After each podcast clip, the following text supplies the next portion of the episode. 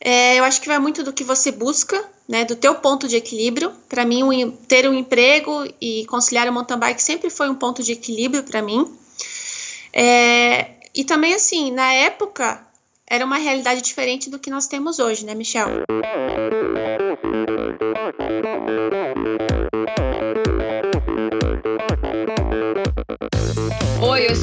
Sou a Fernanda Keller. Eu sou João Amoedo. Sou Poliana Kimoto. Aqui é o Murilo Fischer. Aqui quem fala é Ronaldo da Costa. Olá, sou Henrique Avancini. E, e esse é o Endorfina, Endorfina Podcast. Podcast. Endorfina Podcast. Tamo junto, hein? Sou Michel Bogli e aqui no Endorfina Podcast você conhece as histórias e opiniões de triatletas, corredores, nadadores e ciclistas, profissionais e amadores. Descubra quem são e o que pensam os seres humanos que vivem o esporte e são movidos à endorfina.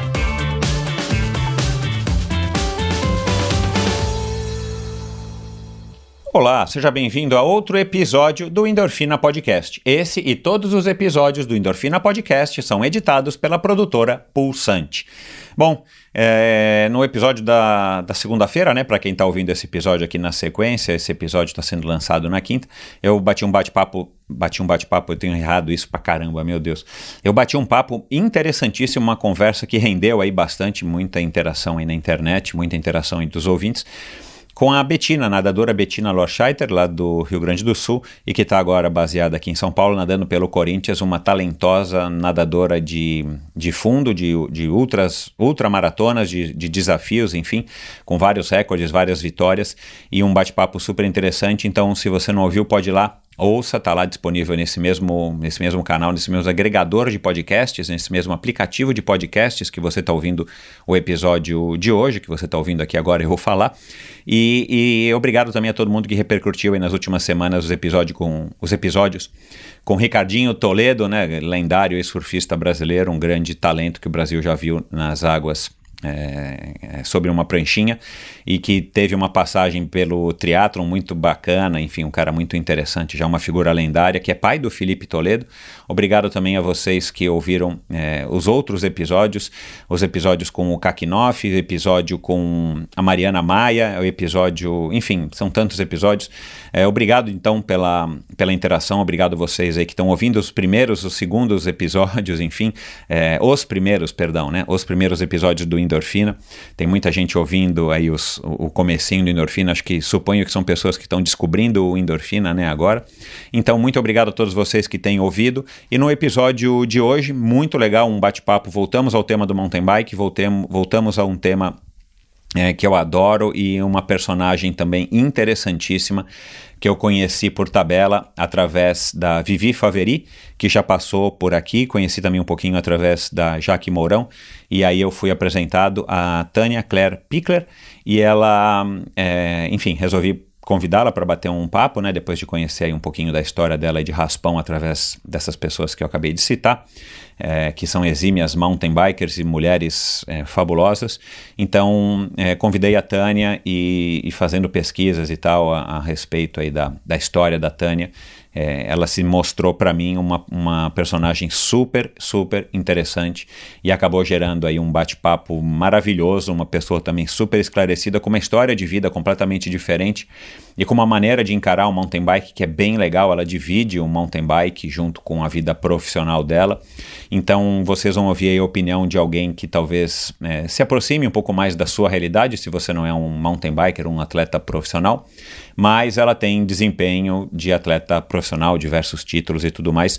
Então a gente conversa do, da infância dela, né? Enfim, veio aí também de uma infância é, no campo, uma infância na, na fazenda, uma infância fora da cidade é, como é que ela começou no mountain bike, o primeiro contato dela, ela vai contar uma passagem muito engraçada aí, é, curiosa, não engraçada, mas muito curiosa, né, de, de uma expedição que ela fazia à casa da avó, a, aos seis anos de idade, sobre a mountain bike dela, enfim, e, e sobre sonhos, falamos sobre Brasil Ride, falamos sobre parceria, falamos sobre astrologia, ela é uma pessoa muito profunda, é uma mulher muito, muito é, em busca, enfim, na minha, na minha visão, né, Tânia? Não sei se você deve estar ouvindo aqui, na minha visão, você está tá buscando aí um, um, a sua essência, você está no caminho aí de estar tá se encontrando e, e, e, eu acho que isso é um, enfim, é um, é um grande mérito. Eu vi muita similaridade entre o que você a sua história entre o que a gente conversou e sobre o que a, a, maneira também como a Vivi encara aí as coisas. Então, a gente também fala disso, né? Aliás, dessa parceria Vivi,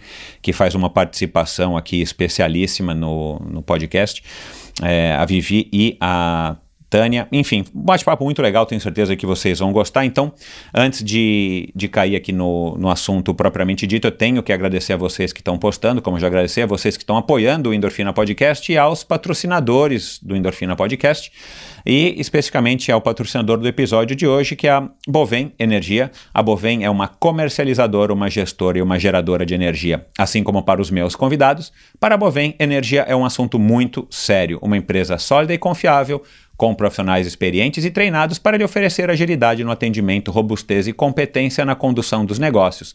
Saiba mais em bovem.com.br. De energia, a Bovem entende. E tenho que agradecer também aqui ao Paulo e à Kathleen da Supacas, que, que é uma marca de acessórios de ciclismo é, que faz produtos aí os mais coloridos e casuais do mercado desde 2010, uma marca californiana, e a Supacasa é representada no Brasil pela ultracicle.com.br, que pertence aí ao Paulo e à Kathleen. E lá no site ultracicle.com.br você encontra todos os produtos da Supacasa disponíveis aqui no Brasil. E para você, ouvinte do Endorfina Podcast, você tem frete gratuito para compras a partir dos 100 reais. Então basta você utilizar a palavra endorfina no campo do cupom de desconto, numa linha ali, no, né, tem um campinho ali de cupom de desconto antes de você finalizar a sua compra. E aí automaticamente, na hora que você vai digitar o seu CEP e tal, o frete vai sumir. Então compras a partir de 100 reais, você não paga o frete e recebe no conforto da sua casa os melhores produtos é, disponíveis, os melhores acessórios disponíveis hoje no mercado.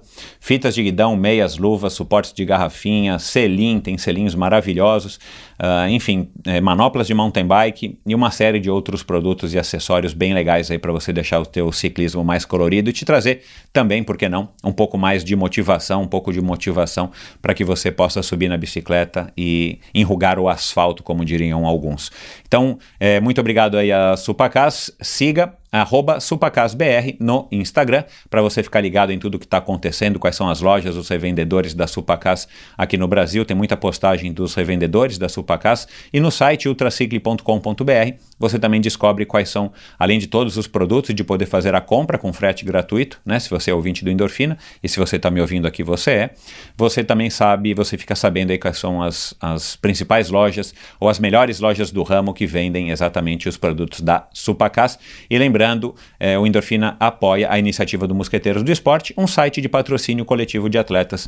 Incentive um jovem atleta profissional e receba descontos em diversas lojas e prestadores de serviço. Seja você também a diferença na carreira de um jovem talento. Siga Mosqueteiros do Esporte no Instagram, Mosqueteiros do Esporte no Facebook e o site mosqueteirosdoesporte.com.br. Passa lá, visita, dá uma olhadinha para você ver como é legal, quais são os parceiros comerciais que o Marcelo tem, que é o criador do Mosqueteiros do Esporte. Escolha ali dentre é, o guarda-chuva de atletas que existe no, no, no, Mosqueteiros do Esporte, escolha qual atleta que você acha que vale mais a pena ou que merece mais o seu apoio e vai lá dar um clique e faça a sua contribuição. Então vamos lá, mais um bate-papo interessantíssimo hoje com uma mountain biker de primeira grandeza, a Tânia Claire Pickler. Hoje a conversa aqui será mais profunda do que normalmente é e talvez até filosófica. Essa mulher inteligente e tranquila nasceu há 33 anos em Marechal Cândido Rondon, Santa Catarina. Seu contato com o mountain bike começou por acaso, por estímulo do então namorado e atual marido. Seu desempenho logo chamou a atenção dos companheiros de pedal e no ano seguinte, em 2007, foi motivada a participar da sua primeira competição. A vitória foi uma agradável surpresa e trouxe a motivação para continuar se dedicando cada vez mais. Os promissores resultados foram alimentando aos poucos o sonho de se tornar campeã brasileira. Hoje ela coleciona oito medalhas em campeonatos brasileiros na categoria maratona: duas de ouro, três de prata e três de bronze. Nada mal para quem ainda dividia a rotina de treinos com o trabalho numa empresa têxtil até há pouco tempo. Com vocês, direto de Indaial, cidade das flores e da música, a campeã brasileira da Brasil Ride de 2019, a geminiana Tânia Claire Pickler Negerborn. Tudo bem, Tânia? Oi, Michel, tudo bem com você? Tudo ótimo, vai ser um bate-papo bem, bem interessante. É, eu já estava conversando aqui um pouquinho com você antes da gente iniciar a gravação, mas tenho surpresas aqui para você. É, enfim, muito obrigado. Vai ser um bate-papo bem, bem legal. Estou super curioso aqui. Tua história é bem interessante e tenho certeza de que o ouvinte também vai, vai curtir. Ô, Tânia, ah, para começar, né, eu sempre gosto de começar aí, eu sou um cara curioso, né, para a gente também não entrar direto no assunto é, do mountain bike, que eu sei que é o que todo mundo está aqui para ouvir, mas, é, meu, você tem 1,83m? Isso mesmo, 1,83m. Que legal. Já antes do mountain bike, tentei jogar vôlei na época claro, do colégio. então, isso que eu ia falar. Né? Mas aí foi a bicicleta que me conquistou realmente. Que legal, cara. É, me diz uma coisa, é, a minha filha mais velha, ela tem 1,82m, se eu não me engano, né? E, e, assim, ela ia crescer mais, mas a gente achou melhor não, coitada e tal, demos até, tivemos até que fazer um tratamento para ela parar de crescer. É, e eu já tive 1,86m, hoje tenho 1,82m, quem sabe até 1,83m hoje, né? Quem sabe a gente está na mesma altura. Um, isso mais te ajudou, mais te atrapalhou? Isso para você é indiferente? É, e, e, e, eu pergunto isso porque, né, em, em todas as trocas de e-mails que a gente fez até, até agora, você cita aí algumas vezes a sua timidez, né? É, por acaso tem alguma coisa a ver com a altura ou, ou, quanto que essa altura te influenciou, não no esporte, mas na tua vida como um todo? Bom, eu acho que é, desde a época do, de colégio, né, de, de primário, enfim, tudo, eu sempre fui a menina alta e magra. Uhum. Então, claro, né, isso consequentemente recebi vários apelidos e com certeza isso teve é, influências na minha personalidade, no meu caráter, é, até, digamos, alguns traumas assim. E, mas eu nunca levei, eu sempre fui a menina, a amiga mais alta da turma de amigas, né? É, então igual mas a minha sempre, filha. É, eu nunca, nunca levei pelo. Nunca achei isso ruim. Aham. Eu, só, só, me, eu só me incomodava um pouco realmente os apelidos, né? Por ser tão Aham. alta e magra, então isso Aham. é isso que me incomodava um pouco. E, e aí, depois partindo pro mountain bike, eu acho que ser alta em cima de uma bicicleta dificulta um pouquinho as coisas também, né? É, tá você não tem tanta agilidade, né? Ou enfim. É, o ponto de equilíbrio ali, você tá mais longe do chão, enfim. Mas nada que, que impeça. Já deu para perceber que não foi um empecilho para você, né?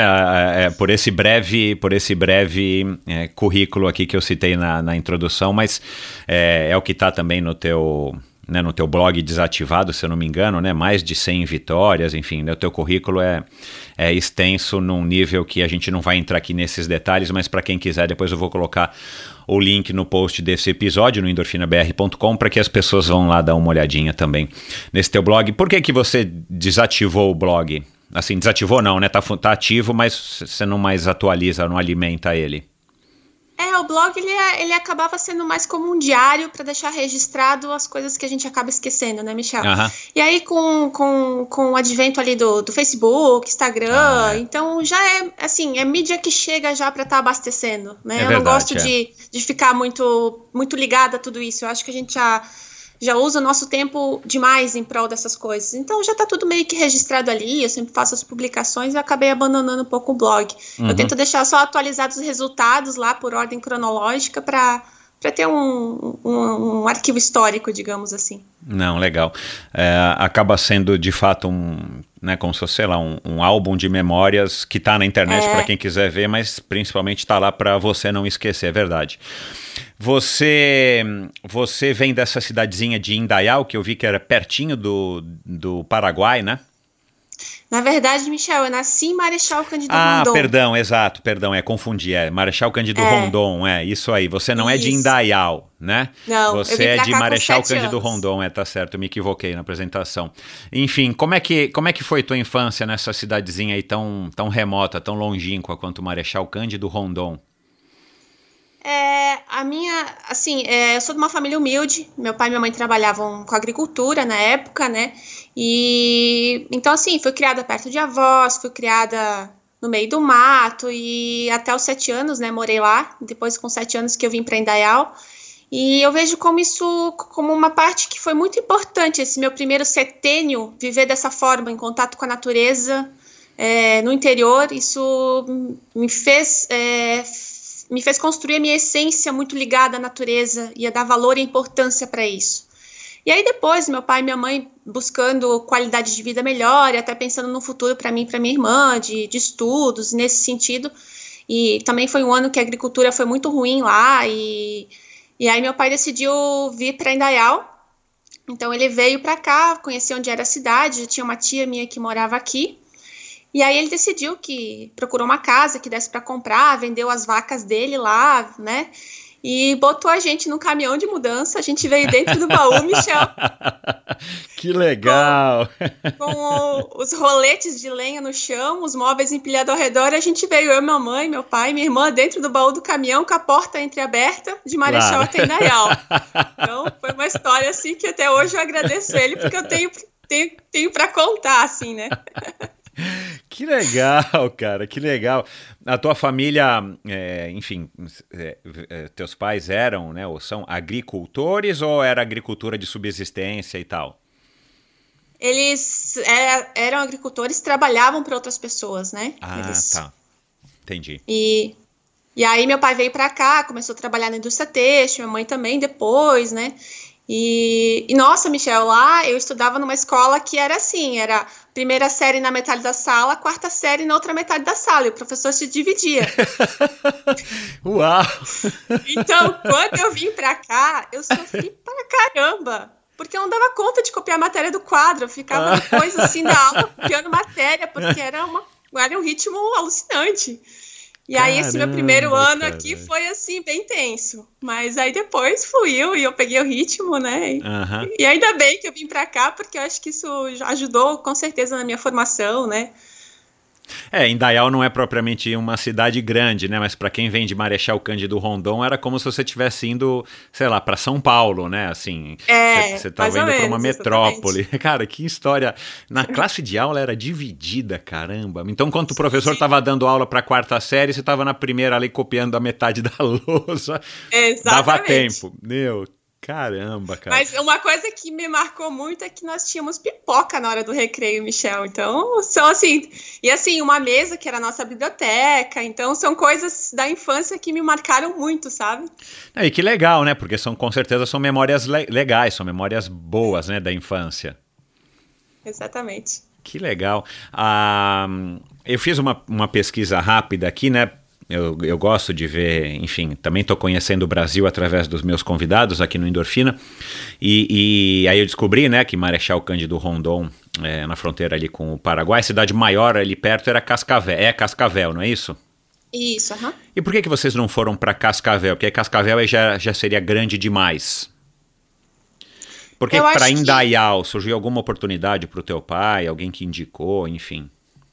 É, foi mais, acho que por, por, essa tia que já morava aqui. Então ah, eles tá. já tinham né, essa é. noção de que a qualidade de vida aqui era um pouco mais um pouco melhor, tinha mais emprego na área industrial, né? Meu pai queria procurar nesse sentido, sair da agricultura. Ah, entendi. Então acho que foi, foi mais por isso, assim. Uhum. Uh, e aí eu dei uma pesquisada né, na, na, na, cidade né, de Marechal Cândido Rondon e aí descobri né, a, a, uma coisa da arquitetura que eu não sabia, que é a arquitetura que tem esse nome de enxamel, né, que são aquelas casas típicas alemãs né, com, a, com as ripas de madeira em em X. Encaixados. É, e, e, aí sim a alvenaria entre, né, os tijolos segurando, segurados pela, por, por, essa coisa. É uma cidadezinha que me parece muito muito, muito bonita, né, assim, bem, bem típica. E, e aí tem a história lá do tal do Bunker Berlim, né, que virou hoje um, sei lá, se é uma balada, o que que é, mas que tem uma casa uhum. enorme no meio, que tem várias lendas, aí eu li e tal, né, sobre, sei lá, o que que, que, que, que tinha ali nessa casa e tal. Eu imagino que tua infância, né, e descobri que também tem o, o lago, né, de Itaipu, Itaipu, tem, tem rafting lá no Rio Paraná, tem o Lago do Rodolfo Rieger. É, eu imagino que tenha sido uma infância assim bem, bem rural nesse sentido, né? Não sei se pé, pé descalço ou não, mas solta pela cidade, né? Não só pé descalço, como bicho de pé no pé. e berne na cabeça. é, foi bem assim, Michel. A minha infância, graças a Deus, foi muito recheada dessas de pé no chão, assim. Entendi. E, e a minha história da bicicleta começa aí, com seis anos de idade. A minha primeira bike foi uma Caloi CC, grande já, né? Claro, lembro. E eu aprendi a andar dentro do corredor de casa, com meu pai segurando e tal. E eu já fazia expedições para casa da minha avó, que dava 6 quilômetros, sozinha, com 6 anos de idade. Uau! Olha lá, uma coisa que só, na, só antigamente ou na cidade pequena que você consegue fazer uma coisa dessa com É. relativa segurança, né? Hoje em dia a gente, né, as pessoas não deixam a criança ir para a escola, não, não, não se faz mais nada nesse sentido, né? Não, não se tem mais segurança para isso. É, é, é. Cara, que legal, né? E, e, e essa, essa tua vivência, tua infância, setênio, como você falou, ah, nessa cidadezinha, com certeza, é, é, enfim, são marcantes na sua vida e foram determinantes por conta desse contato com a natureza, desse, desse enfim, dessa vida solta, né? Como se você estivesse numa fazenda, um Sim. bicho solto, né? Que, claro, que para criança, a gente sabe hoje em dia, só estudar um pouco e tal, é que é o melhor jeito de você criar os filhos, né? Se você conseguir, né? Por isso que a vida na cidade grande tem essas, tem essa, essas, esses lados negativos, né? O fato de você não, não restringir a criança a quatro paredes, né? Faz com que ela desenvolva várias habilidades é, cognitivas e motoras que fazem com que mentalmente, sim, ela se desenvolva muito mais, né? Então, com certeza, isso tem uma influência grande na tua vida. Que legal! É, e aí a mudança para Indaiá foi um pouco traumática, assim, um choque, mas você também se adaptou e, de novo, também não era uma cidade enorme. Eu imagino que também dali para frente a tua adolescência e tal tenha sido também bem interessante. É, sim, eu acho que é, essa facilidade de, de ter acesso a mais coisas, ao colégio, enfim, a, a ter vizinhos, né? Conti- Eu continuei essa, essa infância que eu tinha, minha adolescência, então foi pontuada nisso também, no convívio com vizinhos, de brincar na rua, de pega-pega, esconde-esconde. Eu tive, eu continuei essa, isso que eu tinha da minha infância, eu pude continuar aqui também, porque por ser uma cidade calma também, mas ao mesmo Aham. tempo me deu mais acesso à educação, à qualidade de vida nesse sentido. Uhum. E, a, e a bicicleta? Continuou? A Calói Ceci foi no baú do caminhão? Foi no baú A do Calói caminhão. Ceci era da tua mãe, era do teu pai? Não, meu pai comprou pra mim. Ah, que Era legal. rosa, rosa- rosinha chiclete, assim. Isso, isso, isso. Nossa, É. minha mãe teve uma dessa. que legal, cara. Ah, E- Nossa, Michel, eu lembro do cheiro, do cheiro da borracha, você acredita? É Essa mesmo? bicicleta. Que legal, Aham. cara. É, Você vê como. Assim, a minha ligação com a bicicleta ela é muito forte e, e eu pedalo desde quando eu me entendo por gente, né? Desde o velotrol, o triciclo e tudo mais, da, da berlineta e tudo. Passei por todas as calóis possíveis e imagináveis. Mas é, é, quando a gente tem a oportunidade, né, como eu tive, como você teve, é uma coisa muito marcante, né? E eu acredito que seja isso que faz com que a bicicleta seja é, um, um, né, o ciclismo seja um esporte onde a gente se apaixone tanto, porque traz essas memórias, essas lembranças de quando. Eu imagino você com seis anos, eu- o meu equivalente aqui, talvez não com seis, talvez com oito, com dez, era dar uma volta no quarteirão é, da onde eu morava, né, numa cidade grande, São Paulo, mas que era outra realidade da realidade que é hoje, né, eu imagino o perigo de eu deixar minha filha, com seis anos, dar uma volta num quarteirão com, sei lá, 45 portas de garagem, rampas de garagem na- nessa volta toda, eu provavelmente não deixaria hoje, e minha mãe deixava, enfim, não sei nem se ela sabia, mas era o, o que a gente chamava de praticamente uma expedição mesmo, dar uma volta no quarteirão e, e chegar de volta. Então, você com seis anos, pedalando seis quilômetros por estradas né, de terra, ouvir Certo. sinais eh, até a casa da sua avó eh, deve ter sido realmente uma coisa que, enfim, que talvez simbolize aí a tua, a tua ligação com a bicicleta até hoje, né? É. E depois disso, é, eu usei a bicicleta como é, meio de transporte, então eu ia para o colégio de bicicleta, depois, quando eu comecei a trabalhar, ia para o trabalho de bicicleta. E aí teve um Legal. período ali que eu fiquei sem bicicleta, que foi na época que eu estava trabalhando, estudando, fazendo faculdade, e aí acabei deixando a bicicleta um pouco de lado, fazia as coisas a pé, e ia para outra cidade onde eu estudava de ônibus, né? E aí a bicicleta retornou para minha vida com, quando eu conheci o Fábio, que atualmente é meu marido, né? Aham. Na época, é, na época ele trabalhava na mesma empresa que eu, conheci ele e ele estava começando, ele estava retornando ao mountain bike. Ele também teve a bicicleta lá na adolescência, de fazer trilha, de construir pista, enfim. Depois também ficou aquele período, é bem a história bem típica, né? É.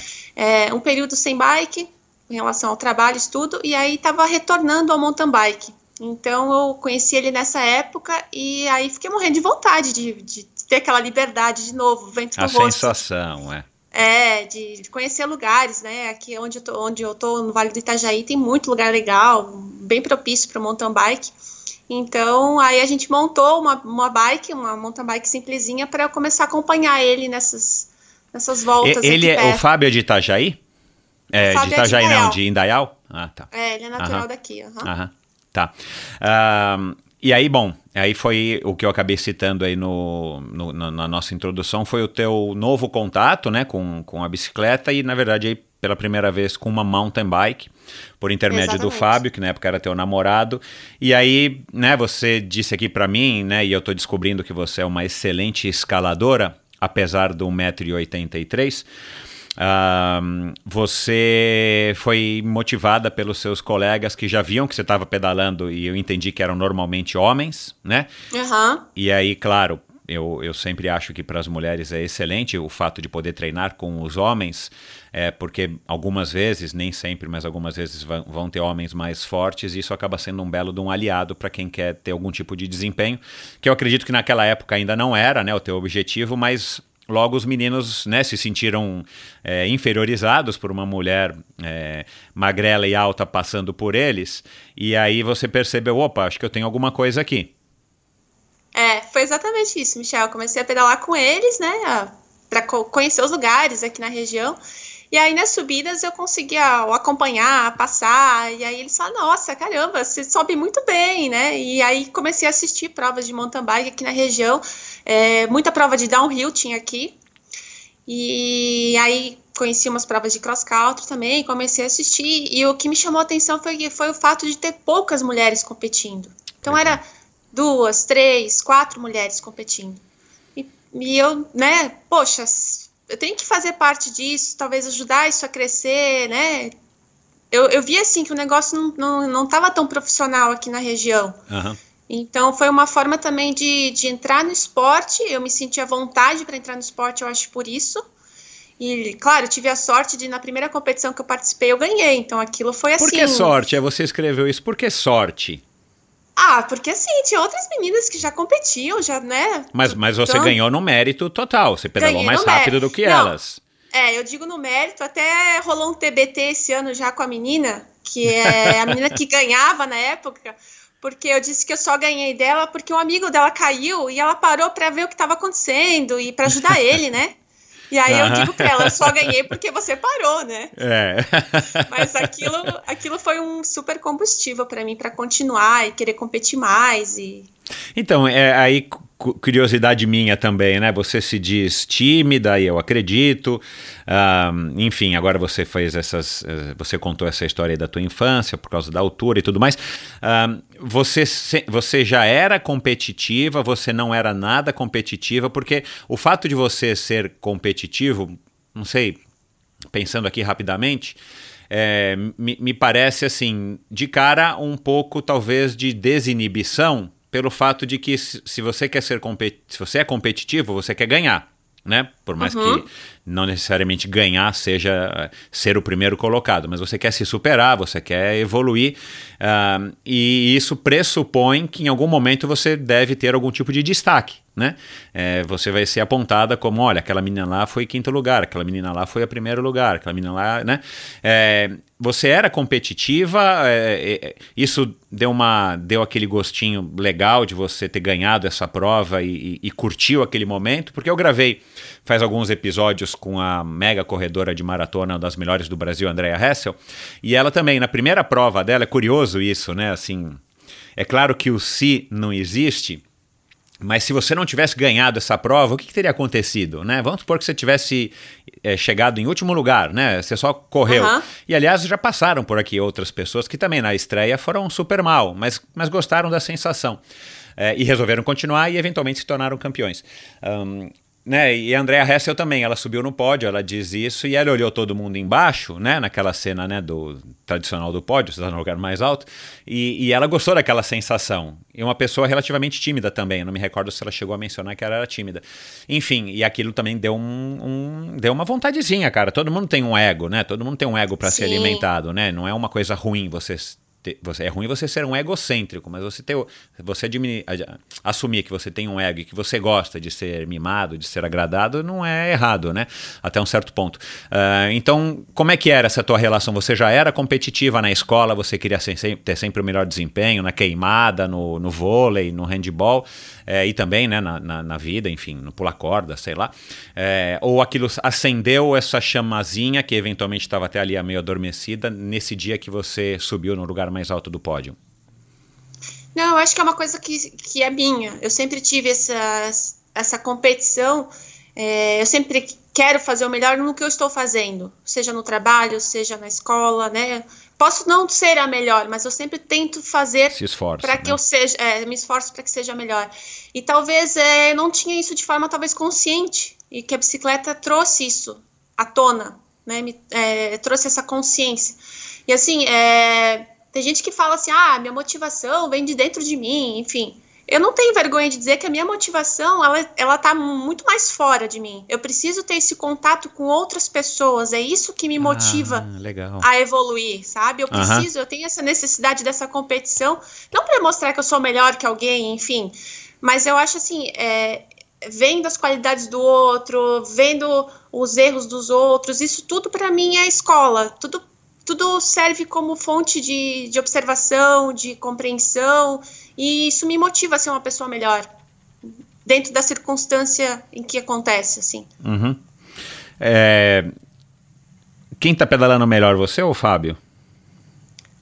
Agora, que esse ano eu tirei um pouco o pé. Então, agora- então assim, dependendo na subida, eu continuo sendo melhor. mas, mas no, porque eu sou mais leve, claro. Mas no, no plano, naquele Não, mas tem mais força. assim, Ah, ele tem mais. É, é aí é que eu vejo onde está a diferença de treino. Tipo, parei de fazer o treino específico, parei de fazer musculação, então eu já perdi força. Então, qualquer embalozinho assim, ele vai embora e eu fico, né? Comendo poeira.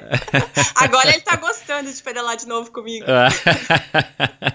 Legal, né? Essa... Tem um amigo que me diz isso. Já, acho que não sei se eu já citei isso aqui no Endorfina, mas assim, tem três fases, né? Você com a sua mulher ou uma, a mulher com o marido, né? Aquela que você sai para pedalar e ele ou ela ficam em casa, né, e acabam reclamando, pô, você nunca tá aqui, você chega em casa às 11 horas da manhã, né, cansado, né, quer só comer e dormir e tal. E aí de repente tem aquela fase que você acaba motivando, né, o seu parceiro, pô, compra uma bicicleta, pedala, né, você dá uma bicicleta para ele, empresta e tal, para ela. E aí é, ela começa a pedalar e minimamente ela já começa a entender o que, que você tá fazendo, né? Depois tem aquela fase que você não quer mais que ele pedale porque ele ou ela já estão ganhando de você, né? Estão fazendo você sobrar na trilha ou na estrada, né? Mas legal, eu já imagino que vocês já passaram Mas- por todas essas fases, É, né? mas o Fábio, assim, tem. O Fábio é um, um ponto muito importante na minha vida, porque, claro, ele, ele participava de competições na época que eu conheci ele, ali, regionais aqui, né? Mas aí, no, a partir do momento que eu comecei a me destacar, ele abriu mão disso e virou o meu total apoio. Então, vai para ponto de apoio, faz toda aquela logística de carro. É o, é, é o homem que está por trás É teu de staff, mim. é, teu staff é meu dedicado. staff, me dá É, meu apoio, meu apoio emocional, enfim, tudo, né? Que legal. Há quanto tempo vocês estão casados? Ah, 2011, nove anos. Nove anos, que legal, parabéns, é. Isso Mas aí. já 16 anos juntos. Ótimo, puxa, uma vida praticamente. Que legal. É, é, que bacana. Bom, enfim, quando é que você descobriu, então, que você. é, que você era boa de verdade, que você não tinha vencido porque a fulana tinha parado ou porque o outro né, engasgou, sei lá o que, errou a mudança de marcha na subida. Quando é que você realizou, tipo assim, o, o, o Fábio, né, já que vocês estão juntos há tantos anos, chegou e falou assim, puxa, eu, eu, eu sou acima da média, eu acho que eu posso tentar aqui ser campeã brasileira, que, que é legal, você, quero que você fale aí desse teu sonho, porque é um sonho é, ambicioso, mas aquilo que você acabou de dizer, não sabia, né? Você é movida a esses, esses desafios, né? Assim, você precisa ter esse contato com os outros para se manter motivada. E você colocar como um objetivo ser campeão brasileiro, é, ou você tinha muita confiança em você mesmo, ou você não tinha noção de muita coisa e você achou que você pudesse ser campeã, o que de fato acabou acontecendo, né? Me conta como é que foi esse processo da descoberta, da realização de que eu, Tânia, é, sou boa ciclista e, e posso eventualmente ser campeã brasileira, então quero é, alimentar esse sonho, é, a, até o fato de você estar tá largando no Campeonato Brasileiro. Não foi no primeiro que você largou que você já conseguiu o pódio, ou foi? Foi, foi em 2011. Olha lá, Ó, então. É. É. Foi aí, na verdade, porque aí em 2008 eu comecei a participar de mais competições. Ah. 2007 foi minha primeira competição, participei de uma só nesse ano. Aí em 2008 eu comecei a participar de mais competições regionais aqui, mas eram praticamente voltadas a cross country. Então era eu e mais duas, três meninas na trilha. Eu já me considerava uma campeã pelo fato de estar ali. Eu sempre enxerguei dessa forma. Eu penso assim, nossa, tem, né? É, tantas mulheres poderiam estar aqui e não estão. Eu estou me propondo, me, estou, estou me desafiando, estou aqui, né? Então já é válido. E aí em 2011 é, eu decidi participar. Em 2010 eu participei do meu primeiro brasileiro, mas foi de cross country. Foi uma prova com muita lama lá em Campo Largo. Eu nem lembro a classificação que eu fiquei, mas fui, fui, foi bem mal assim. Mas eram as circunstâncias. E aí em 2011, porque eu sempre, acho que é pelo meu biotipo, né? Eu sempre é, fui melhor nessas provas de longa distância, sempre me favoreceram isso, e provas com longas subidas, enfim. E aí, em 2011, eu decidi participar desse brasileiro de, de maratona, que foi em Garibaldi, no Rio Grande do Sul. E aí, mesmo tendo, tendo furado um pneu, eu consegui fazer terceiro lugar. Foi nesse momento em que eu pensei, eu tenho possibilidade, né? Mesmo tendo esse, esse contratempo, eu consegui buscar um pódio, então eu acho que se eu buscar evoluir um pouco mais e, e estar nesse cenário, a possibilidade existe, ela é palpável. Foi aí que, que eu consegui sentir isso e que virou uma chave para mim, assim. Uhum. Foi você, você, 2011. Você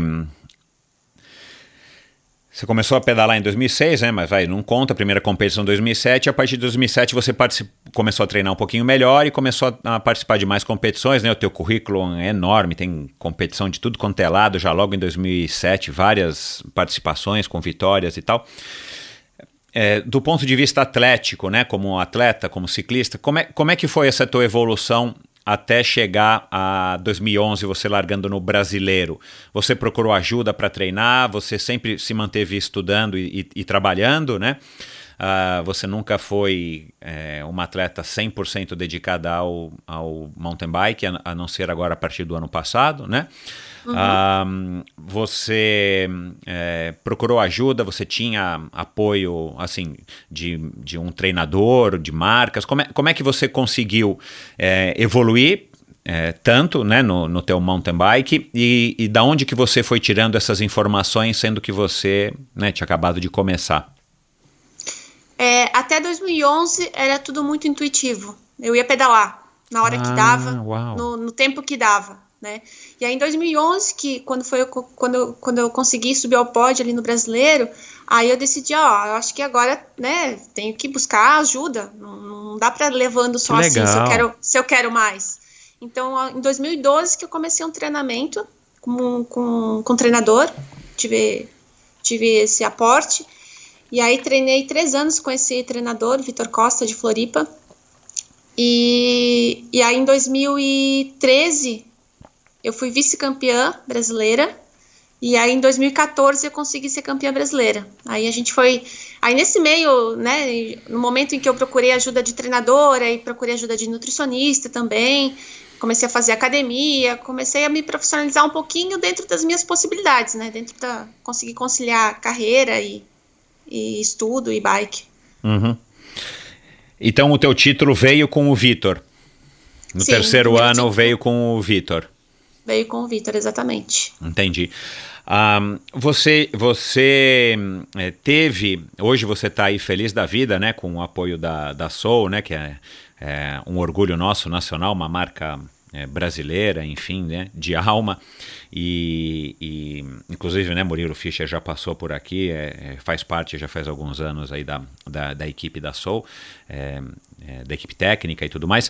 Uh, você conseguia apoio, apoios regionais, é, né, da, da prefeitura, da, enfim, do comércio local, de alguma marca de bicicleta, ou foi tudo no, na, no peito e na raça até você conquistar esse título em 2014, ou mesmo em 2014 não mudou?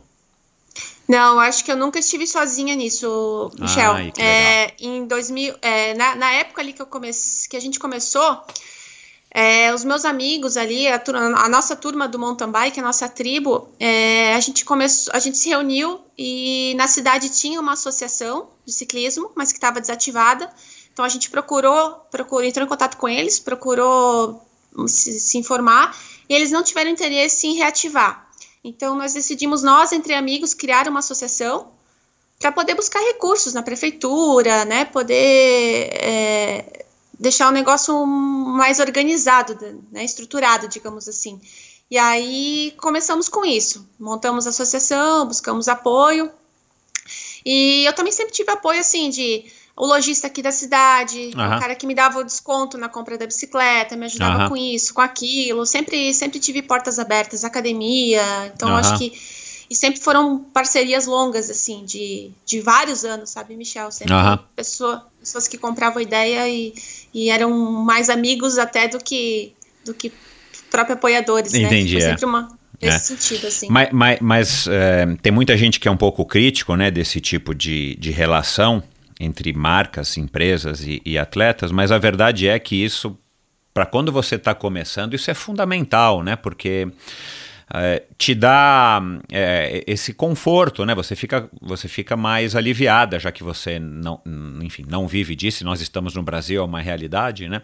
É, E a gente vê lá fora, né? Muitos atletas é, que não são aquela nata da nata da nata que conseguem viver exclusivamente do esporte, no caso né, do ciclismo, mountain bike, triatlon e tudo mais, que tem realmente esses apoios locais, muitos organizadores de provas, né, isso é uma, uma coisa que a gente vê muito lá fora, que aqui no Brasil também, né, na organização de prova aí acaba sendo também um pouco mais comum, mas assim, a, a camiseta tem 5, 10 logotipos que é a, a venda do Zezinho, né, o outro que ajudou com não sei o que, o dono do posto de gasolina que, que deu lá 200 reais, 500 reais para ajudar a fazer isso, então isso acaba sendo um- uma bela de uma ajuda e, e que dá essa e que dá essa, essa base para que eventualmente você acabe conseguindo se dedicar com mais tranquilidade até você ter, enfim, títulos bem expressivos.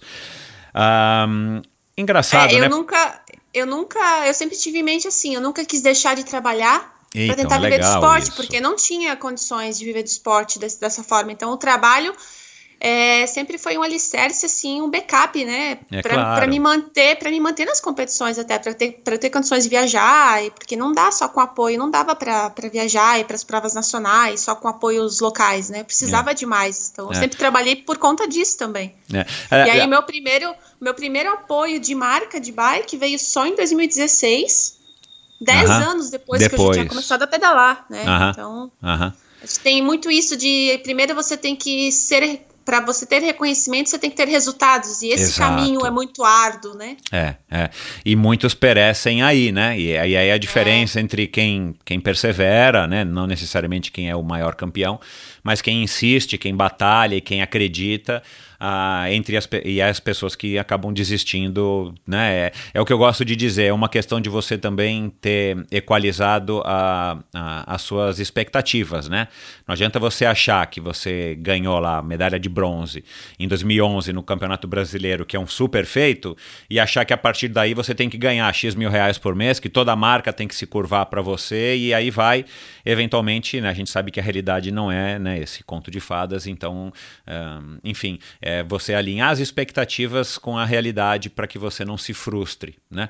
Ahn, e, e- e abordando, isso, eu quero abordar aí dois temas é, é, sobre o que você falou. O primeiro, é, a gente vai falar sobre profissionalismo e, e- e- e conciliar né, vida profissional é, fora do esporte com a vida profissional dentro do esporte, mas você é de Santa Catarina, né? E, e- e é curioso como eu estava vendo o teu currículo, depois me lembrei de todos os atletas que de ciclismo principalmente né, que já passaram por aqui, mas a gente sabe também do, do ciclismo que eu digo, ciclismo de estrada, é, e, e- a gente sabe que tem muitos mountain bikers aí do sul, mas é, existe essa cultura mais, mais forte aí no sul do país, nos estados do sul do país, é, é, dessa ligação com o ciclismo, né?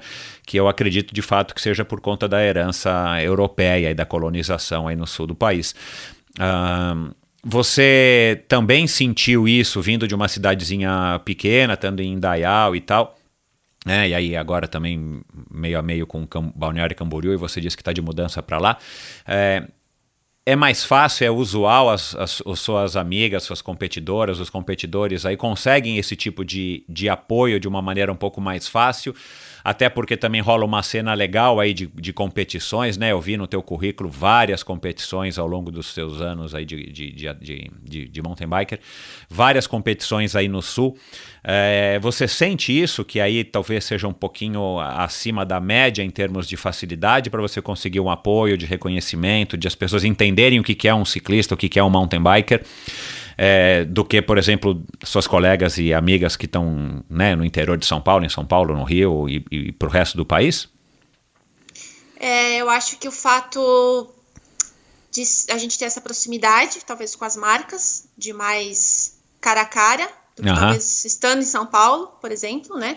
É, eu digo assim, a proximidade que eu tenho da Soul agora, eu tô, estou Pois próxima é, fisicamente, fisicamente, deles, né? Essas É coisas. em eu acho Itajaí, né? Eu falei. Itajaí, é, em confundir. Dayal, é em Itajaí, é, tá certo. É, a Soul fica em Itajaí, fica a 15 quilômetros lá de onde eu tô em Balneário, bem pertinho. Aham, aham. E eu acho que isso facilita esse, esse contato mais próximo, né? Mas, assim, ao mesmo tempo, todas as competições importantes acontecem em Minas e São Paulo, é, É. onde estão as grandes marcas, é onde o. o- é, talvez, assim, aqui a gente tenha grandes ciclistas, não tenha tantos quanto lá. Então, o fato de ter menos pessoas que se sobressaem é, facilite esses apoios, talvez Entendi. nesse sentido Aham. né? Mas eu não acho que tenha grandes vantagens, assim, grandes Entendi. diferenças de, de São Paulo e Minas, não. Que é Uhum. onde está o, o núcleo do mountain bike brasileiro, assim. É, você é, é, é uma ciclista que ao longo dos anos, né, da sua, enfim, do seu começo nessa, nessa carreira aí paralela à sua carreira profissional, você foi buscando entender e conhecer quem que eram as meninas que tinham vindo antes de você, né, quem que foi Adriana Nascimento, enfim, a Roberta Estopa e tantas outras meninas que, que passaram né, pelo mountain bike antes de você. É, E tinha, aí eu não me recordo também, não, enfim, não consigo lembrar de tudo, eu sabia de tudo, mas assim, tinha, tinham grandes destaques ou grandes pessoas, personalidades no, no mountain bike feminino que já vinham aí de Santa Catarina, de, de, enfim, do Paraná ou do Rio Grande do Sul? que você se espelhou, que você foi até de repente buscar informações e tudo mais para, né, enfim, para estar tá melhorando o seu desempenho? É, as minhas duas grandes inspirações assim no mountain bike ali no começo e até hoje, com, com certeza, foram a Jaqueline e o Ricardo Pichart. Porque Ah, eu, eu, pude, eu pude assistir em 2008 um campeonato brasileiro que aconteceu aqui em Santa Catarina, de cross country, em São Bento do Sul. Aham. E foi lá que era a cidade do, do ele foi campeão brasileiro na, na época, e a Jaque também. Eu acho que logo depois disso a Jaque parou no mountain bike. Uhum.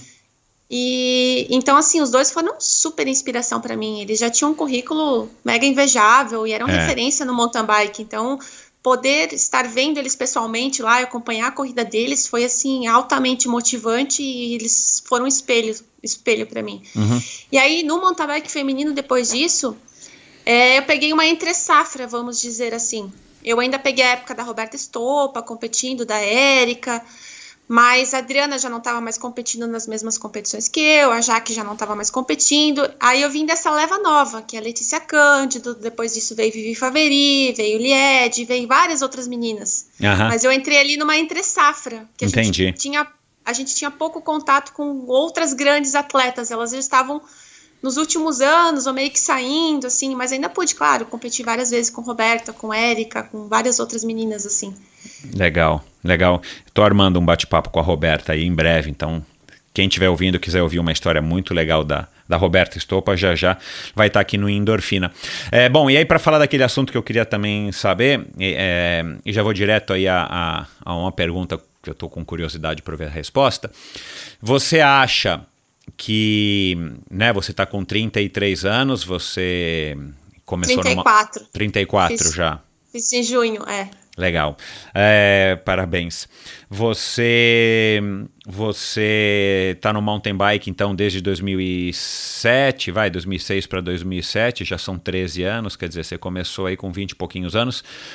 Você acha é, assim, a avaliação que você faz é, de novo, se não existe, mas assim, você acha que você, você se arrepende ou você acha que poderia ter sido uma experiência bem bem melhor se você tivesse conseguido sobreviver do mountain bike é, na última década e ter se dedicado exclusivamente ao mountain bike, ou você acha que é uma escolha certa é, no Brasil, né, na época de hoje e tal, você, é, enfim, ter essa, esse plano B que, que eventualmente pode ser o mountain bike, eventualmente pode ser a tua carreira profissional, né? Fora do mountain uhum. bike. Que, que você me citou também na, na nossa troca de e-mails é, antes da gente gravar, que por uma coincidência de fatores não muito legais, mas que acabou culminando em 2019 de você ter perdido o teu emprego, e aí você falou, cara, deixa eu aproveitar então agora, vou me dedicar aqui um pouquinho rápido, é, aproveitar a oportunidade que eu não tô, né, tô desempregado, e vou me dedicar ao mountain bike, e acabou vencendo o Brasil Ride, né? Me fala um pouco aí dessa tua, dessa tua visão com relação a ser um atleta profissional, aí eu coloco entre aspas, porque você não está vivendo exclusivamente disso, né? Ou ter dois trabalhos, né? O de mountain biker e o de, é, enfim, atua, ó, no, no, teu caso, trabalhar no ramo têxtil. É, você acha que isso vale a pena? Que, que dica, por exemplo, que dica que você daria para as meninas ou para os meninos que, que são jovens e que estão nos ouvindo e que ficam com esse dilema? É, eu acho que vai muito do que você busca, né, do teu ponto de equilíbrio. Para mim, um, ter um emprego e conciliar o mountain bike sempre foi um ponto de equilíbrio para mim. É, e também, assim, na época, era uma realidade diferente do que nós temos hoje, né, Michel? Então, eu acho que hoje você pode viver exclusivamente do esporte, se dedicar a outras vertentes que o esporte te exige também. Eu digo na área de comunicação, é, são vários outros fatores que você tem que se profissionalizar para incorporar isso no esporte, que é o que a realidade de, de hoje é, busca isso na gente. A gente precisa ser muito mais completo do que simplesmente subir na bicicleta e pedalar. Concordo. Então, eu acho que você, consegue. E nessas outras vertentes que estão relacionadas ao mountain bike, ao ciclismo, você consegue encontrar esse ponto de equilíbrio ao mesmo tempo em que você traz esse profissionalismo para sua carreira. Então, na minha época foi diferente, eu estava já inserida em outro contexto, mas eu, eu digo que hoje em dia, se eu fosse, né, se eu tivesse que repetir a história ali, eu tentaria é, me profissionalizar, de ter esse ponto de equilíbrio com outro emprego, mas que fosse mais relacionado à área esportiva, à área, né, nesse sentido. É, sendo que eu nunca quis ser, ser treinadora, fazer educação física, nunca, nunca foi do, da minha vontade isso, mas tem várias outras vertentes relacionadas é. à comunicação, à parte mecânica, é, a marcas de bicicleta, a marketing, enfim, várias coisas relacionadas ao mountain bike, ao ciclismo, que você pode ter como segunda profissão, estando vivendo esse lifestyle que é, que é a bicicleta. Aliás, você está fazendo um pouquinho disso hoje na Soul, né? Você me disse. É, Cuidando eu... da logística da equipe. É, esse ano a Sul não tá mais com a equipe de mountain bike, foi só no ano de 2019. Ah, tá. Esse ano eles estão com apoio, eles estão me apoiando e o atleta oficial deles é o Luiz Cocuzzi. Uhum. É. Mas eu pude fazer isso ano passado, então eu e o Valmor Hausmann ficamos responsáveis pela equipe. Então a gente cuidava toda da parte logística, eu fazia reserva de hotel, fazia inscrição, fazia prestação de contas, enfim. Foi bem, foi bem legal essa experiência. E e aí esse ano é, houve o término da equipe ali, não, né, a gente não, não tá mais com a equipe esse ano. Mas, e, e aí em janeiro eu comecei um trabalho numa outra empresa, que é a Free Force, também do ramo claro. de bike, uhum. né? É. E foi bem, foi bem legal também, trabalhei por cinco meses lá, aí por uma reestruturação administrativa lá, e a pessoa que, que era meu contato lá não, não tá mais trabalhando, enfim, eles acabaram pausando o projeto que eu, que eu estava tocando, que era de uniformes personalizados. Mas foi uma super experiência bem legal, e agora eu tô com a Soul também, a gente tá bolando novos projetos aí com, relacionados a isso, e acredito que até o podcast no ar eu já já tenha novidades que eu possa contar em relação a isso. Oba, que legal. Então você me avisa porque eu, eu divulgo aqui. Que legal. Você. Então, e, e, e, eu não vou me recordar aqui agora com quem que eu conversei a esse respeito, mas é, eu consigo traçar aí um, um, paralelo com a sua grande amiga Vivi, né, que também é, é uma comunicadora, se expressa super bem, enfim, e, e, não sei se, se sempre, mas ela também tem tinha atividades paralelas, né, correlacionadas com o mountain bike e tal, que não eram somente pedalar, né? A, a Marcella Toad também, enfim, trabalhou muitos anos no mercado financeiro e parou com, com o esporte, mas ela veio já de uma experiência pregressa, de uma vida, vamos dizer assim, comum, né? Usual, no, no, no sentido profissional. É, e você me falando agora disso, o que, que eu acho? É, e queria ouvir sua opinião. É, e aí a gente conversou, não lembro agora com qual convidado a respeito disso.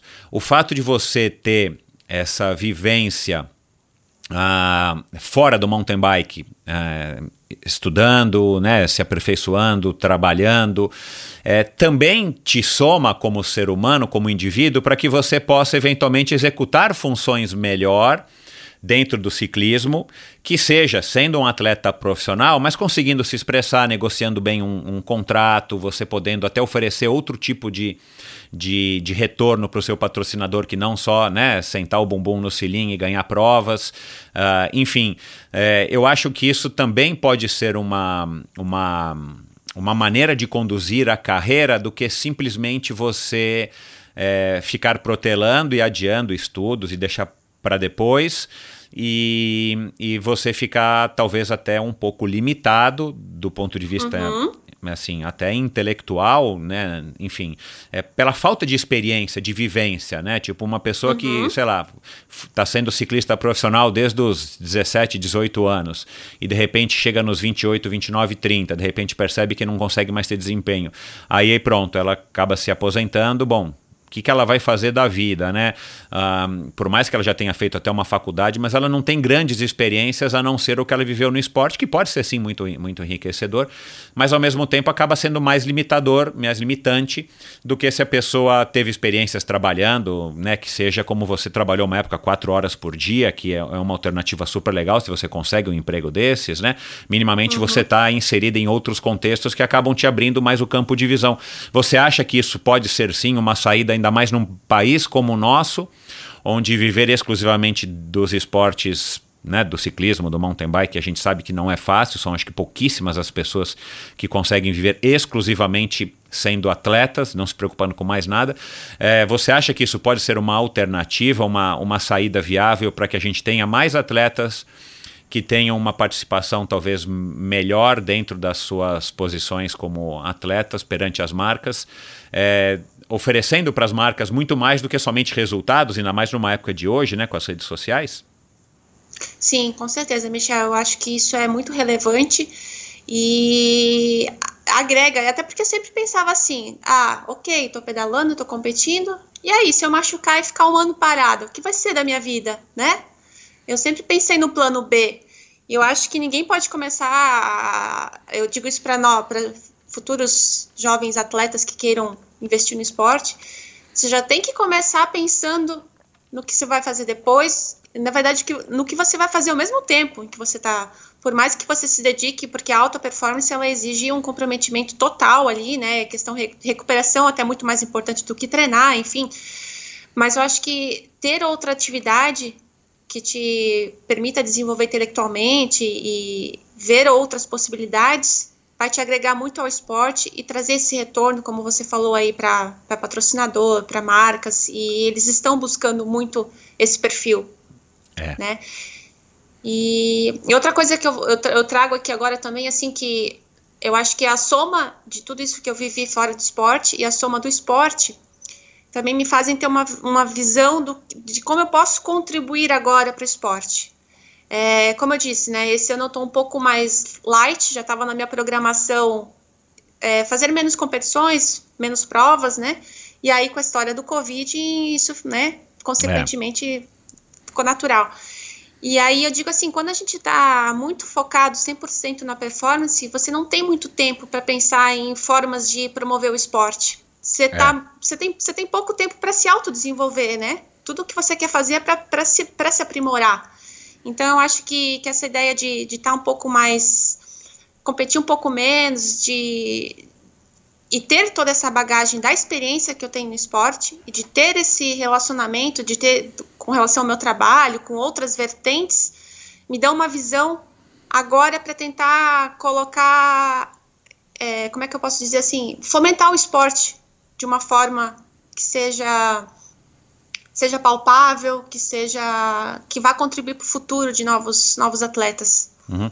É, talvez é, é, acabe sendo um, um, um momento, é, sei lá, um, uma espécie de investimento que você faz na sua carreira é, para que você possa se manter próximo do mountain bike, mesmo que não uhum. mais tão competitiva, né, num futuro, uh, mas ligada ao ciclismo, ao mountain bike, enfim, que você tanto gosta e que você acabou se, se descobrindo, se revelando. Então, é, na minha opinião, é, acaba sendo uma, uma decisão bem sábia, bem inteligente você, você ter essa visão e, e e você poder, né, talvez a quarentena, né, tenha, tenha servido, esteja é, servindo para isso, né, para quem está um pouco mais esperto, um pouco mais ligado, você não se reinventar totalmente, mas assim, você buscar oportunidades é, que talvez a gente não tivesse tendo é, tão, tão explicitamente na nossa cara por conta dessa correria do dia a dia, né? E assim, uhum. eu, eu acho que essa quarentena vai servir para muita coisa positiva, só não sei se todo mundo vai aproveitar ou, é, ou se vão ser mudanças definitivas de um contexto geral, mas pessoalmente, eu acho que todo mundo tem uma oportunidade muito grande aqui nessa quarentena de estar, tá, de fato, evoluindo, né? de estar de, de, de, de, tá melhorando, de estar tá se reavaliando e podendo, é, é, enfim, acessar melhor a, a, a, nossa própria vida para ver como é que a gente vai se virar daqui para frente e estar tá saindo dessa melhor tomara. Um, você, né, você, você citou em alguma altura agora há pouco falando que você tinha essa, você tem essa característica das provas mais duradouras e tal. Você, o que que você curte nessas provas ou não é necessariamente o que você curte, é porque teus resultados são melhores? O que que você vê nas provas de, de longa distância ou nas provas em etapas, né? Você foi vice-campeã com o próprio Valmor em 2016, né? Uhum. Da Brasil Ride, depois ano passado você foi convidada pela Vivi Uh, aliás, eu quero falar disso e você acabou uh, vencendo ao lado dela. Uh, o que, que você enxerga nessas provas mais né, que demoram mais, que duram mais, que são mais longas? Bom, o que me fascina nessas provas é, são duas coisas. Eu acho que é esse contato próximo que a gente tem entre atletas. De é, antes de Brasil Ride, eu já fiz muitas voltas em Santa Catarina de mountain bike. Eu já peguei a, a, volta. Eu já não, eu não peguei a volta de Santa Catarina na época em que ela foi glamurosa, digamos assim, porque já teve, né, com Jaque Mourão, sim, com vários atletas sim. importantes participando aqui. Eu não peguei essa fase. Mas vivenciei em outra época e a gente tinha muito essa coisa de ser quatro dias, cinco dias de prova. Então, ficar todo mundo no alojamento, ficar todo mundo no hotel. Eu acho que é esse convívio e essa troca de experiência em que a prova de por etapas proporciona que me fascina muito assim é onde você consegue conversar porque em provas normais você chega em cima da hora aquece e tal você não tem muito esse contato com, com o atleta essa troca de experiência e a prova por etapas te proporciona isso de uma uhum. forma mais natural. Uhum. E, e aquela coisa de, de sete dias de prova, como a Brasil Ride, hoje eu larguei, tô super bem, amanhã eu tô super mal, outro dia eu não sei como é que eu tô, no quarto dia você nem pensa, só senta na bicicleta e vai. E é uma coisa assim que você não consegue prever. É uma coisa que todo dia pode acontecer tantas variáveis. Eu acho que essa inconstância da coisa é, dá um sabor especial, sabe? Concordo. Dá. Então, acho que é isso, até, até é uma ideia minha agora daqui para frente também focar mais em ultramaratonas, que é o que eu mais gosto de fazer, assim, nessas provas longas, enfim. Justamente por isso, acho que é o que me preenche muito. Uhum, legal. Eu concordo com você. O Uh, você acaba não tendo como ter o controle da situação, né? Talvez uhum. por algum momento, em alguma etapa, você acha que vai ter e eventualmente até consegue, mas se você for pensar no macro, você não sabe mesmo como é que você vai estar daqui a três dias, daqui a quatro dias, até porque você tem que se preocupar com o dia de hoje em chegar na, no, no, final da, da etapa, né?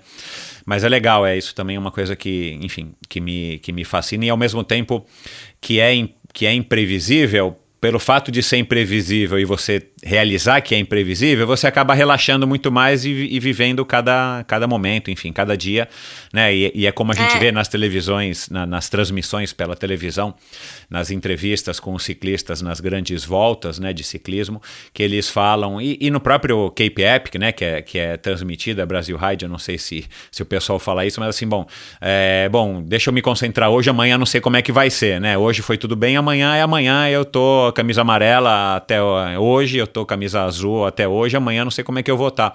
É, e isso também, na minha opinião, me fascina. Agora, deixa eu colocar aqui uma, um, um recado, uma, uma mensagem para a gente comentar aí a partir de agora sobre essa tua parceria. Fala Michel, fala galera da Endorfina. Ah, Tânia! Que presente que vocês estão me dando de gravar esse áudio para Tânia. Essa moça, ela é diferenciada. Eu já, já eu me cansei já. Quer dizer, eu não me cansei, eu não me canso de falar para ela o quanto ela é especial, incrível. A gente é muito sincero uma com a outra. E uma das coisas que a gente desenvolveu na Brasil Ride foi ah, essa essa- esse canal de comunicação sincero, de poder dar feedback e, e falar como a gente realmente se sente. E isso aprofundou nossa relação num nível que eu fico até arrepiado, assim.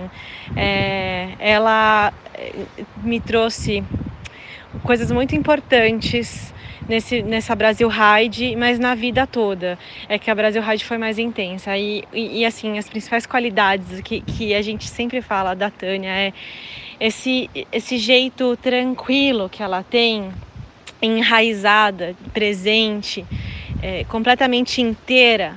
E ela e essa é, é, a benção dela dela se comunicar com a gente ne- nesse nesse lugar é, desse jeito. Então ela tá ela te- se ela tá falando com você ela tá inteira ali te dando atenção dela.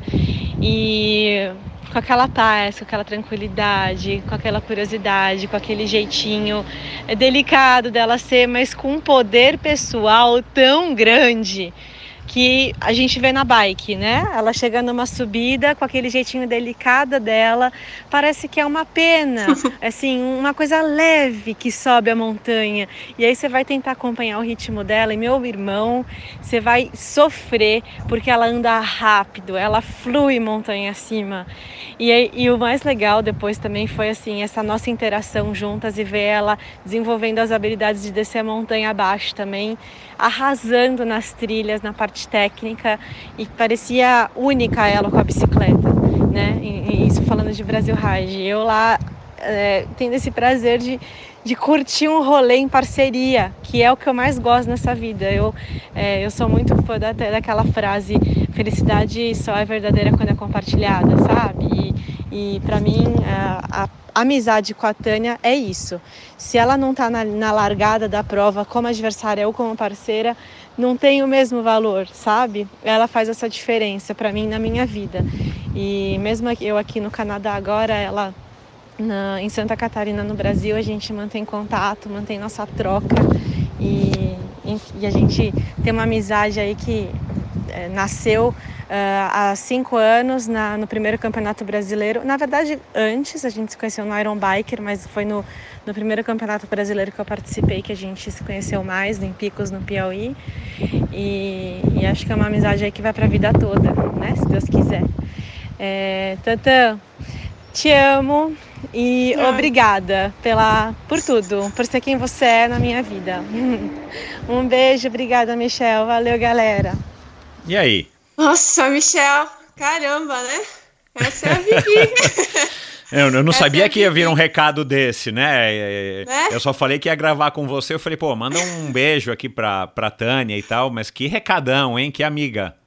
Que amiga, é realmente assim. Eu tive certeza desde a primeira vez que eu, que eu conversei com a Vivi de que ela era uma pessoa especial, assim. ela, ela transparece isso no jeito de ser dela. E ela é uma pessoa muito intensa. A gente até brincou que a, a nossa dupla deu certo porque eu sou a pessoa mais calma, ela é a pessoa mais intensa. Na Brasil Ride a gente juntou e funcionou.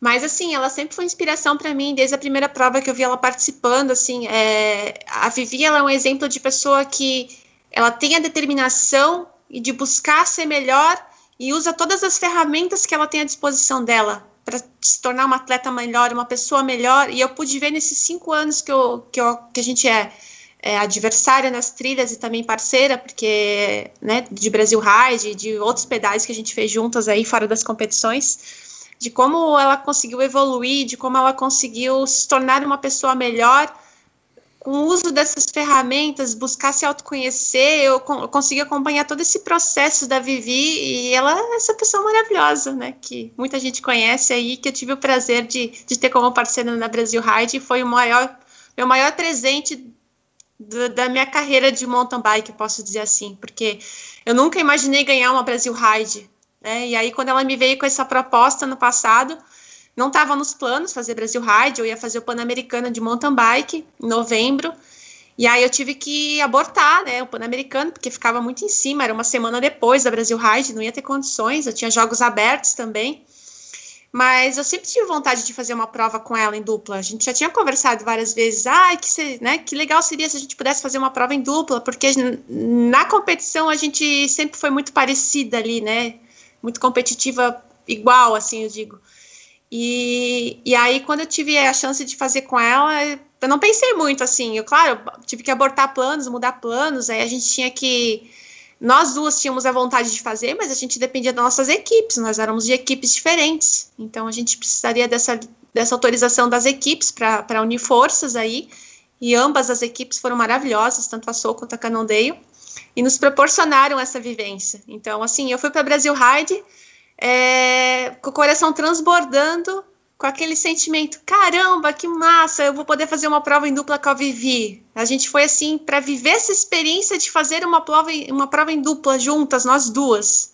Essa foi a nossa, é, a nossa sensação de ir para Brasil Ride e viver cada dia e aprender com o que a gente fosse vivenciar durante botar em prática todos esses anos de mountain bike que cada uma tinha, botar isso em prática juntas e nas trilhas. E por isso acho que foi tão legal, tão especial. Bacana. O que que é, vocês venceram, né? A, claro, o, a, a, mistura aí das duas deu certinho, porque eu não acredito que tenha sido, já ouvindo a Vivi falando e ouvindo você já nas nossas conversas também, não acredito que tenha sido por sorte, né? Como a tua primeira vitória, acho que não foi porque nenhuma das meninas parou para ajudar alguém. Uh, o que que deu certo que você acha assim que é o grande que é o grande segredo, né? Assim, tipo a, a, a o ingrediente que, que, que funcionou é, é, melhor entre essa parceria Vivi e Tânia. Primeiramente, eu acho que é esse canal de comunicação que a gente estabeleceu é, por mais que a gente, a gente tinha planejado fazer um training camp aí de uma semana juntas antes, não deu nada certo, porque as agendas não, não, não coincidiram, bateram. enfim, não bateram. Mas é, era assim, Michel, eu olhava para ela, ou ela olhava para mim, a gente sabia o que tinha que fazer, sabe? Porque a gente tinha montado as estratégias, a gente conversava sobre isso no pré e no pós-prova, e a gente foi muito fiel em, em é, levar as nossas sensações ao pé da letra. Então, pô, eu não tô legal hoje, você não tá legal hoje, vamos respeitar e não vamos na pilha das outras. Ah, querem, querem puxar o pelotão, puxem, querem sair, vão, a gente vai ficar aqui porque esse é o nosso ritmo, a gente se conhece, a gente tem essa comunicação. Então a gente tentou ser muito fiel a isso, ao que a gente estava sentindo, a, a gente fez a nossa bolha.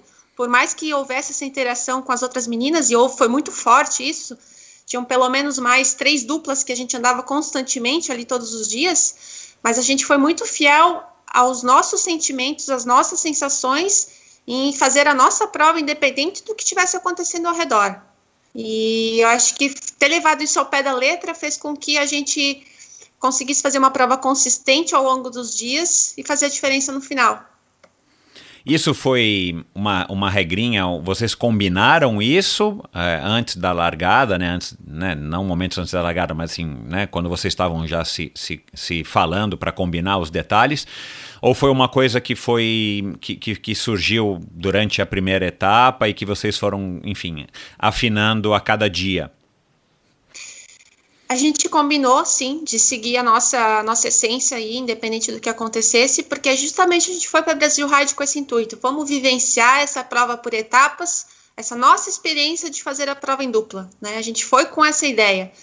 E aí, claro, a gente foi afinando durante os dias, conhecendo as adversárias, né? Conhecendo como é que a prova ia se desenrolando e cada dia o contexto muda, né? Hoje, hoje também a gente está legal, as outras adversárias não estão, vice-versa. Então, é muito dia a dia. Uhum. Você não dá para planejar. A gente montava a estratégia ali, mas era para ter assim um pano de fundo, digamos, porque na hora tudo acontece, né? Uhum. E não dá para levar o pé da letra.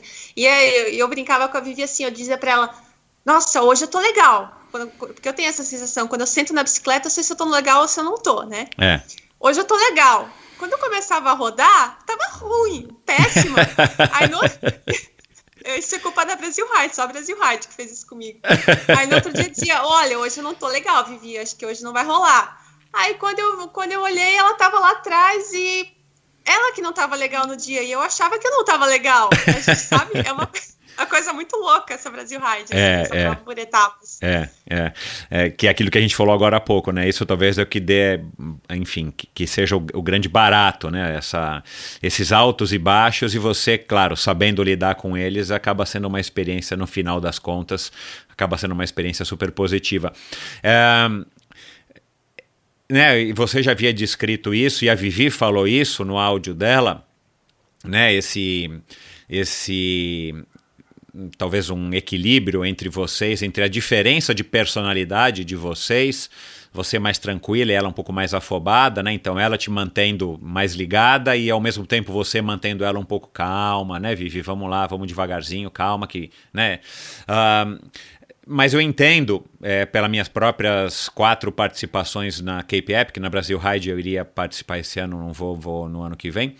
Um, mas pela minha experiência e pelo que eu já ouvi, eu adoro essas provas de etapas e tal.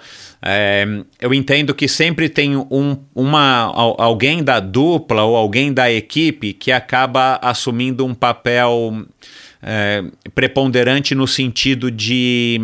de uh, ou, ou de, de acatar né, de ser um pouco mais, de ceder um pouco mais, justamente no sentido de evitar conflito, não ser submisso, não nesse sentido, mas assim, bom, é, bom, não vou agora aqui falar isso porque não vai, não vai, não vai agregar em nada e eu conheço o meu outro parceiro e não adianta eu também querer falar isso aqui, até porque são situações que você não tem como prolongar a discussão, né? Você não vai parar e fazer uma DR no meio da, da, da etapa, ainda mais vocês que estavam na liderança. Né? É, entre as meninas da ponta. É, qual das duas assumiu? Você enxerga essa. É, você entendeu o que eu falei? Você enxerga isso? Qual das duas assumiu esse papel, se alguma das duas assumiu? É, eu vejo assim, a Vivi num papel mais de liderança, que é inerente dela, né? Essa forma dela se comunicar, enfim. Mas a gente, assim, houve muito esse respeito mútuo. É, por exemplo, eu tinha necessidade de parar mais em pontos de apoio para abastecer, de, de tomar mais água. E ela sempre acatou isso. Não, tudo bem, vamos parar. Ela Por ela, ela não pararia, mas é. Por ela, não pararia, mas ela não abria mão disso porque eu queria, né? E aí teve um dia também na quarta etapa em que nós não conseguimos acompanhar as duas primeiras duplas. Era um dia que eu estava me sentindo muito bem e ela não tanto. E aí a gente abriu mão de tentar forçar a barra e tentar ir com as meninas e fez o nosso ritmo de prova. E aí no final da etapa ela ficou muito assim, poxa, Tânia, estou me sentindo culpada, será que a gente deveria ter tentado? Será que a gente deveria ter feito diferente? E aí foi aí que eu entrei e disse, não, Vivi, a gente conversou sobre isso no momento em que aconteceu, nós duas achamos melhor tomar essa atitude e a gente vai assumir a consequência disso, foi o melhor, a gente decidiu que no momento isso seria melhor Exato. e ponto final, não tem que ficar remoendo isso. É. E depois a gente pode ver na etapa seguinte que fez total diferença essa nossa tomada de decisão, foi muito importante e relevante para a próxima etapa. Então, a gente, assim, eu acho que esse respeito uma com a outra foi, foi muito importante e foi em todos os momentos. Durante a prova, a gente não discutia muito isso, a gente acatava uma outra e pós-prova a gente conversava: ó, oh, será que ao invés de parar tanto, a gente não leva mais água, faz isso, faz aquilo, depois a gente discutia a respeito. Uhum, uhum. Um, e, e, ela citou, né, não sei se foram exatamente essas palavras, mas que, que você, enfim, é, é, é, desse jeito tranquilo que ela falou, né, que você é assim, que você chega aí tranquila, com esse seu jeitinho, aí você sobe, deixa todo mundo para trás e tal. É, isso é, é, é inato seu, né? Ou você, ou você, em cima da bicicleta, você tem uma personalidade por conta do contato com a natureza e dessa tua vontade, dessa tua paixão é, em cima da. É, com a bicicleta, você em cima da bicicleta acaba sendo um pouquinho diferente de quando você está fora da bicicleta. Não, acho que não, Michel. Isso Você é é uma coisa assim. meio inerente minha. É, eu acho que até tem a ver com não deixar transparecer, talvez, tudo que eu estou sentindo. Porque no momento pré-largada, claro que eu tô nervosa, claro que eu tô ansiosa. Mas eu acho que eu não fico remoendo muito isso, eu não transpareço talvez tanto isso. Aham. Diferente de outras pessoas. E ela já ela estava sempre muito preocupada antes da largada, e eu acalmava ela nesses momentos. E durante a prova, às vezes eu continuava nessa pilha ali de ah, não tomar frente, coisa assim. E a Vivi trazia muito essa atitude, né? Vamos tomar frente, vamos arriscar, vamos fazer isso. Eu acho que nisso, nisso que casou muito, sabe? É nesse sentido. Uhum. Vocês tinham planos, tem planos de fazer a Brasil Ride novamente? Bom, nós Juntas? estamos inscritas, inscritas para esse ano, porque a gente ganhou a inscrição, como prêmio do ano passado. Mas assim, a gente tinha para se inscrever até dia 31 de dezembro, então nós se inscrevemos e a gente não sabia o que ia acontecer esse ano. Se a gente faria Brasil Ride, se faríamos juntas ou não, por enquanto a gente ainda não tem isso definido. Entendi. Até porque, né, ela tá lá no Canadá, enfim. E a gente depende de, de estrutura de equipe, de várias, várias coisas, né? Brasil Ride, financeiramente falando, é uma prova que demanda bastante, É. bastante planejamento, né? Aham. Você. Você.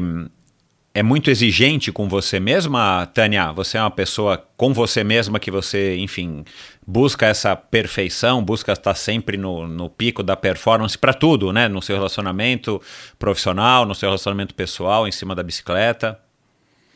Sim, Michel, eu sempre tô. Eu nunca tô contente comigo mesma, sabe? Eu sempre. Ah, acho que dá pra melhorar, acho que dá pra mudar aqui, dá pra mudar ali. Sempre, sempre tive isso, isso comigo, assim. Uhum, uhum. Eu acho que isso é, isso é combustível, né, pra gente não se acomodar. Aham. É, de- desde que você, desde que você não se desanime com isso, né? Porque, né, é, eu, eu acho legal, eu até tenho um pouco dessa característica, embora não seja geminiano, ah, de estar sempre achando que dá pra fazer melhor, né? Assim, não que eu acho que as coisas que eu faço são ruins, mas assim, eu falo, puxa, poderia ser um pouquinho melhor, preciso melhorar. Você está sempre exigente, que acaba sendo realmente um grande, um grande estímulo. Isso é um, enfim, é um combustível, né? Então é para você também. Em que fase da, assim, se a gente pudesse olhar, né, sair da, do, do- enfim, sair da sua vida e você olhar para o papel ou para trás ou, ou para baixo e olhar e falar assim, cara, em que fase que você tá da tua vida? Né? É, profission... é, da tua vida esportiva, perdão. Da tua vida esportiva, da sua carreira como mountain biker, assim, você acha que você está ainda esperando, esperando, né? Você está ainda no caminho do, do ápice, de continuar eventualmente vencendo várias Brasil Rides e provas em, em etapas. Você ainda quer conquistar um sonho no campeonato, ma- mais um título no campeonato brasileiro, o tricampeonato. O que, que você, aonde você se situa hoje, profissionalmente, dentro do mountain bike? Bom, a Tânia que começou lá em 2006, nem sonhava em ser campeã brasileira. Depois que eu fui construindo esse sonho, né, Michel? E assim, eu nunca sonhei em ser campeã mundial, enfim, né? Então eu acho que eu já, eu já conquistei tudo que eu almejei dentro do esporte no mountain bike. Eu Aham. sou muito grata por tudo que eu consegui até, até agora, por tudo que eu vivenciei, enfim. E, e nesse momento da minha vida, é, esse ano específico, é, a bike está muito mais como lifestyle na minha vida, como é um estilo de vida, né? Tantos anos pedalando e eu vivo a bicicleta, o meu dia a dia é bicicleta. Mas assim, é, esse ano eu já tinha tomado como, como diretriz não viver em função de esporte. É, o esporte ele continua sendo um combustível. É, vou participar de competições, mas já quero direcionar mais para as competições que eu gosto, mais para o estilo que eu gosto. E assim, não é. Eu quero participar das competições, eu quero estar no meio. Eu amo, eu amo estar nesse meio do mountain bike, de poder viajar, de poder conversar com pessoas. Mas eu já não, não, não tô mais almejando assim, ah, eu quero vencer tal prova, né? Eu quero poder contribuir com o esporte de outras formas. Em fevereiro eu tive a oportunidade de fazer, junto com o Valmor Hausmann, a gente fez uma, um training camp só para mulheres, focados Legal. na área, na área de treinamento técnico, que para mim, assim, foi a virada de chave na minha vida. Foi alguns anos ali, em 2000 e 2018, o ano que eu fui bicampeã brasileira, foi o ano em que eu foquei muito no treinamento técnico, Porque assim, por mais que a bike tenha vindo comigo desde criança, mas eu não tive aquela fase moleque como os meninos têm, de pular meio fio, de ficar empinando, de fazer essas coisas que te dão toda uma base para o mountain bike. Eu pulei Aham. essa etapa. Depois, quando eu voltei, eu peguei a bicicleta e comecei a pedalar. Aham. Então eu, senti, eu sentia muita falta disso. Então, a partir do momento em que eu foquei na parte técnica e desenvolvi essa parte, é, isso virou uma chavinha na minha cabeça, em vários quesitos, não só na parte esportiva, mas de vida. E, e assim, o meu intuito maior é poder. é, tudo isso. Tudo que isso me proporcionou, poder transmitir isso para outras mulheres e que outras mulheres tenham acesso a essa ferramenta que abre muitas portas, abre muitas possibilidades, né? Desde autoestima, autoconfiança, melhora esportiva, enfim, são várias coisas que estão englobadas no simples treinamento técnico pode fazer na vida de uma mulher, digamos assim. Uhum. Então, é, eu gostaria muito de poder estar desenvolvendo isso, poder estar proporcionando isso a outras mulheres, assim como eu tive essa oportunidade, e até pelo fato da, da importância e relevância que eu vejo isso no, no contexto do mountain bike. Então, eu quero estar podendo desenvolver essas outras vertentes do esporte em que eu não tinha tempo de me dedicar enquanto eu, eu, eu fui atleta profissional exclusivamente ali, porque a gente está muito focado na nossa performance, no nosso autoconhecimento, a gente, você não tem tempo de, de, de pensar em muitas outras possibilidades. Você está com 34 anos, né, recém-completos. É, com certeza você, né, você, você está, né, todos estamos em constante mudança. Você e você citou para mim, né, num, num dos e-mails, sei lá, que os dois resultados mais expressivos da sua carreira vieram em momentos após é, momentos de crise, né? Você estava passando por uma crise e eventualmente, pum, veio um resultado expressivo que foi a conquista do bicampeonato em 2018 e a própria vitória da Brasil Ride, que eu então estou entendendo que são as conquistas que você mais valoriza na sua carreira. E, e é legal, né? Porque você. É, eu, eu quero explorar um pouquinho isso. Foram em 2018, né? Você conquistou o título em 2014, aí passou 15, 16, 17 não ganhou. Inclusive a Vivi ganhou, né? 2015. Vocês têm um 2015, acordo. 2015 2017. É, ela ganha nos anos ímpares e você vai ganhar nos pares, né? Uh, e, e, e aí, é claro, 2019, um ano depois, você de novo passando por algum momento de crise, você vem lá e do nada, né, né desempregado e tal, fala, ah, vou fazer a Brasil Ride, já que a Vivi convidou. Surgiu essa oportunidade que você acabou de descrever aqui junto muito bem com ela, uh, e você ganhou a Brasil Ride. Você o, o que, que você uh, poderia tirar da sua vivência nos últimos 10 anos uh, que, que, que, foram vai, lições aprendidas uh, através da tua vida como um todo, claro, mas que muito, muito dessa tua vida nos últimos 10 anos foram, foi vivida em cima da mountain bike, em cima da bicicleta. Né? Por que, que você acha, por exemplo, que esses dois títulos vieram depois de crises? Assim, a, a que, que você atribui esse teu esses teus resultados expressivos justamente no momento que você estava mais, mais de farol mais baixo, pneu mais murcho? Eu acho que é isso, Michel. É você ter um grande objetivo e direcionar toda a sua energia para aquilo. Em outros momentos, talvez, ah, eu quero, né, eu quero ser campeã brasileira e tal. Eu treinei o ano todo, cheguei na prova, não fui bem. Ponto. Qual é o meu próximo outro, outro grande objetivo? Eu acho que eu preciso ter esse norte muito bem definido e direcionar toda a minha energia para aquilo. Isso é, uma, é, isso é o que me move, é o que me motiva.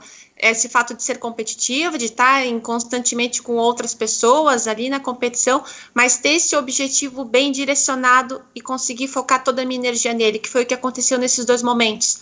Poxa, eu perdi meu emprego na época, agora eu vou ter que procurar outro emprego, mas eu já estou no mountain bike, tem o Campeonato Brasileiro que eu só ia participar, mas caramba, agora eu tenho tempo para treinar, eu tenho três meses, eu já estou ativa. Então, se eu dedicar toda a minha energia, todo o meu objetivo, todo o meu foco para aquilo, eu sou capaz, né? Eu já, já, outras vezes eu consegui, eu, eu, eu, eu tenho essa capacidade. Eu acho que é um estímulo que, que faz com que a, a roda gire ali em torno para o universo conspirar para aquilo acontecer, mas aquilo tem que partir de você, tem que ser um objetivo muito bem definido para você demandar toda a sua energia em prol daquilo. Eu acho uhum. que é nesse sentido. Legal. É, e, e, enfim, eu, eu, eu, eu, acredito muito nisso. É, tem muito a ver também com, amadurec com amadurecimento, né? Com a, com a fase que você está na tua vida, né? E eu não acho que seja por acaso que que isso tudo aconteceu nos últimos dois, três anos, onde você tinha mais ou menos acabado de completar 30 anos, né? Que, uhum. que né, essas, essas idades é, redondinhas acabam sendo muitas vezes para muitas pessoas um, um, marco nas nossas vidas, né? E 30 anos eu imagino que para uma mulher também seja uma data, né? Uma idade, né? É, enfim, importante. É, e nas vidas né, de todos nós, acho que, que, que a partir dos 30 é que teoricamente a gente tem que de fato, enfim, dar um, dar uma, um direcionamento melhor para a nossa vida, porque a época de, de dar umas, umas arrepiadas, umas brincadas é, arriscadas já, já, já passou. Então, tem com certeza, na minha opinião, tem a ver com, com, essa, com essa fase. Com essa tua, uh, enfim, com essas com essa tua filosofia, com essa tua crença, né, é, em signos e tudo mais, você acredita nisso também? Você aproveita isso, esses ciclos de, da vida? Logo no começo você falou setênio da tua vida, me chamou a atenção. Você, você procura buscar é, conhecimento nesse no esoterismo, não sei como é que chama isso, para também é, direcionar um pouco as tuas energias é, e, o, e, e, o, e, traçar os planos para a sua vida é, futura? É, eu, a astrologia em si é uma coisa que, que me deixa muito curiosa sempre. E eu vejo assim, a astrologia mapa natal é, é uma, ele é uma foto do céu no momento em que você nasceu. Eu só fui ter acesso a isso agora, há poucos anos. Então, assim, é, essa leitura do mapa astral é, mostrou muitas características minhas que, que, faz, que fazem ser quem eu sou e que eu não tinha consciência disso de forma consistente. Então, é, podendo entender melhor da forma que eu sou, eu consigo lidar melhor com as minhas sombras e com o que eu tenho de melhor uhum. e poder estruturar as minhas dificuldades, os meus medos. Eu acho que dessa forma. E eu acredito muito assim que é, nós e o universo somos uma coisa só. O lá de cima está ligado com aqui de baixo e a gente faz parte de um todo. Então, se a Lua influencia nas marés, por que, que a Lua não influencia na gente também? Eu acho que está uhum. tudo interligado, a nós, a natureza, o cosmos, o universo. Para mim, isso é uma coisa só e tudo, tudo tem influência sobre nós e como um todo, como sociedade, enfim. E eu não sou ligada ao, porque até porque eu acho que o horóscopo é uma coisa muito generalizada, não tem como dizer para todas as pessoas de Gêmeos que hoje o seu dia vai ser bom ou vai ser ruim mas eu enxergo mais essa leitura do céu, dos planetas, da lua e de como isso está afetando o momento, justamente porque eu acredito muito nesse, nessa interação cosmos, nós, planeta, enfim, universo de forma geral. Mas eu não, não sigo isso como, como é, caminho para futuro, nesse sentido, não. É mais para momento mesmo, para entender o que está acontecendo no momento, porque, porque como tudo está interligado, então as coisas tem explicação e fazem sentido, sabe, Michel? Entendi. A, a Elaine também curte isso, ela tem três anos a menos que você, tua irmã, ela também curte, ela também é. Vocês são parecidas? Vocês se dão bem? A gente se dá muito bem é, atualmente, porque quando criança a gente ficava muito sozinha. Meu pai e minha mãe trabalhavam da uma e meia às dez, então eu tinha que cuidar dela. E nós éramos duas crianças praticamente, né? Então a gente quase se matava, assim, né? Imagina. E, mas assim, depois, a partir do momento em que eu saí de casa, né, comecei a namorar, morar, morei, mudei para minha casa, ela também tem a vida dela, a gente mais ou menos na mesma fase é, foi o início dos nossos relacionamentos, assim, eu com o Fábio, ela com, com o marido dela, o André. E desde lá a gente é assim melhores amigas. É a pessoa que eu posso contar para tudo, para qualquer coisa. É, mãe do meu afilhado maravilhoso de dois anos que eu amo de paixão, que é a é, ele veio para lembrar a criança que eu fui na minha vida e eu estou exercitando isso com ele em todos os momentos que eu tenho. Eu largo tudo para ficar com ele, brincar com ele, porque eu amo demais. Joaquim. E a gente é muito. O Joaquim, é, a gente é muito diferente em formas de pensar da vida, mas a gente é muito compreensivo uma com a outra nesse sentido, muito respeito, assim, então a gente se dá super bem. Legal. Um, você vamos mudar aqui um pouquinho de, de, de assunto para a gente caminhar aqui para o final.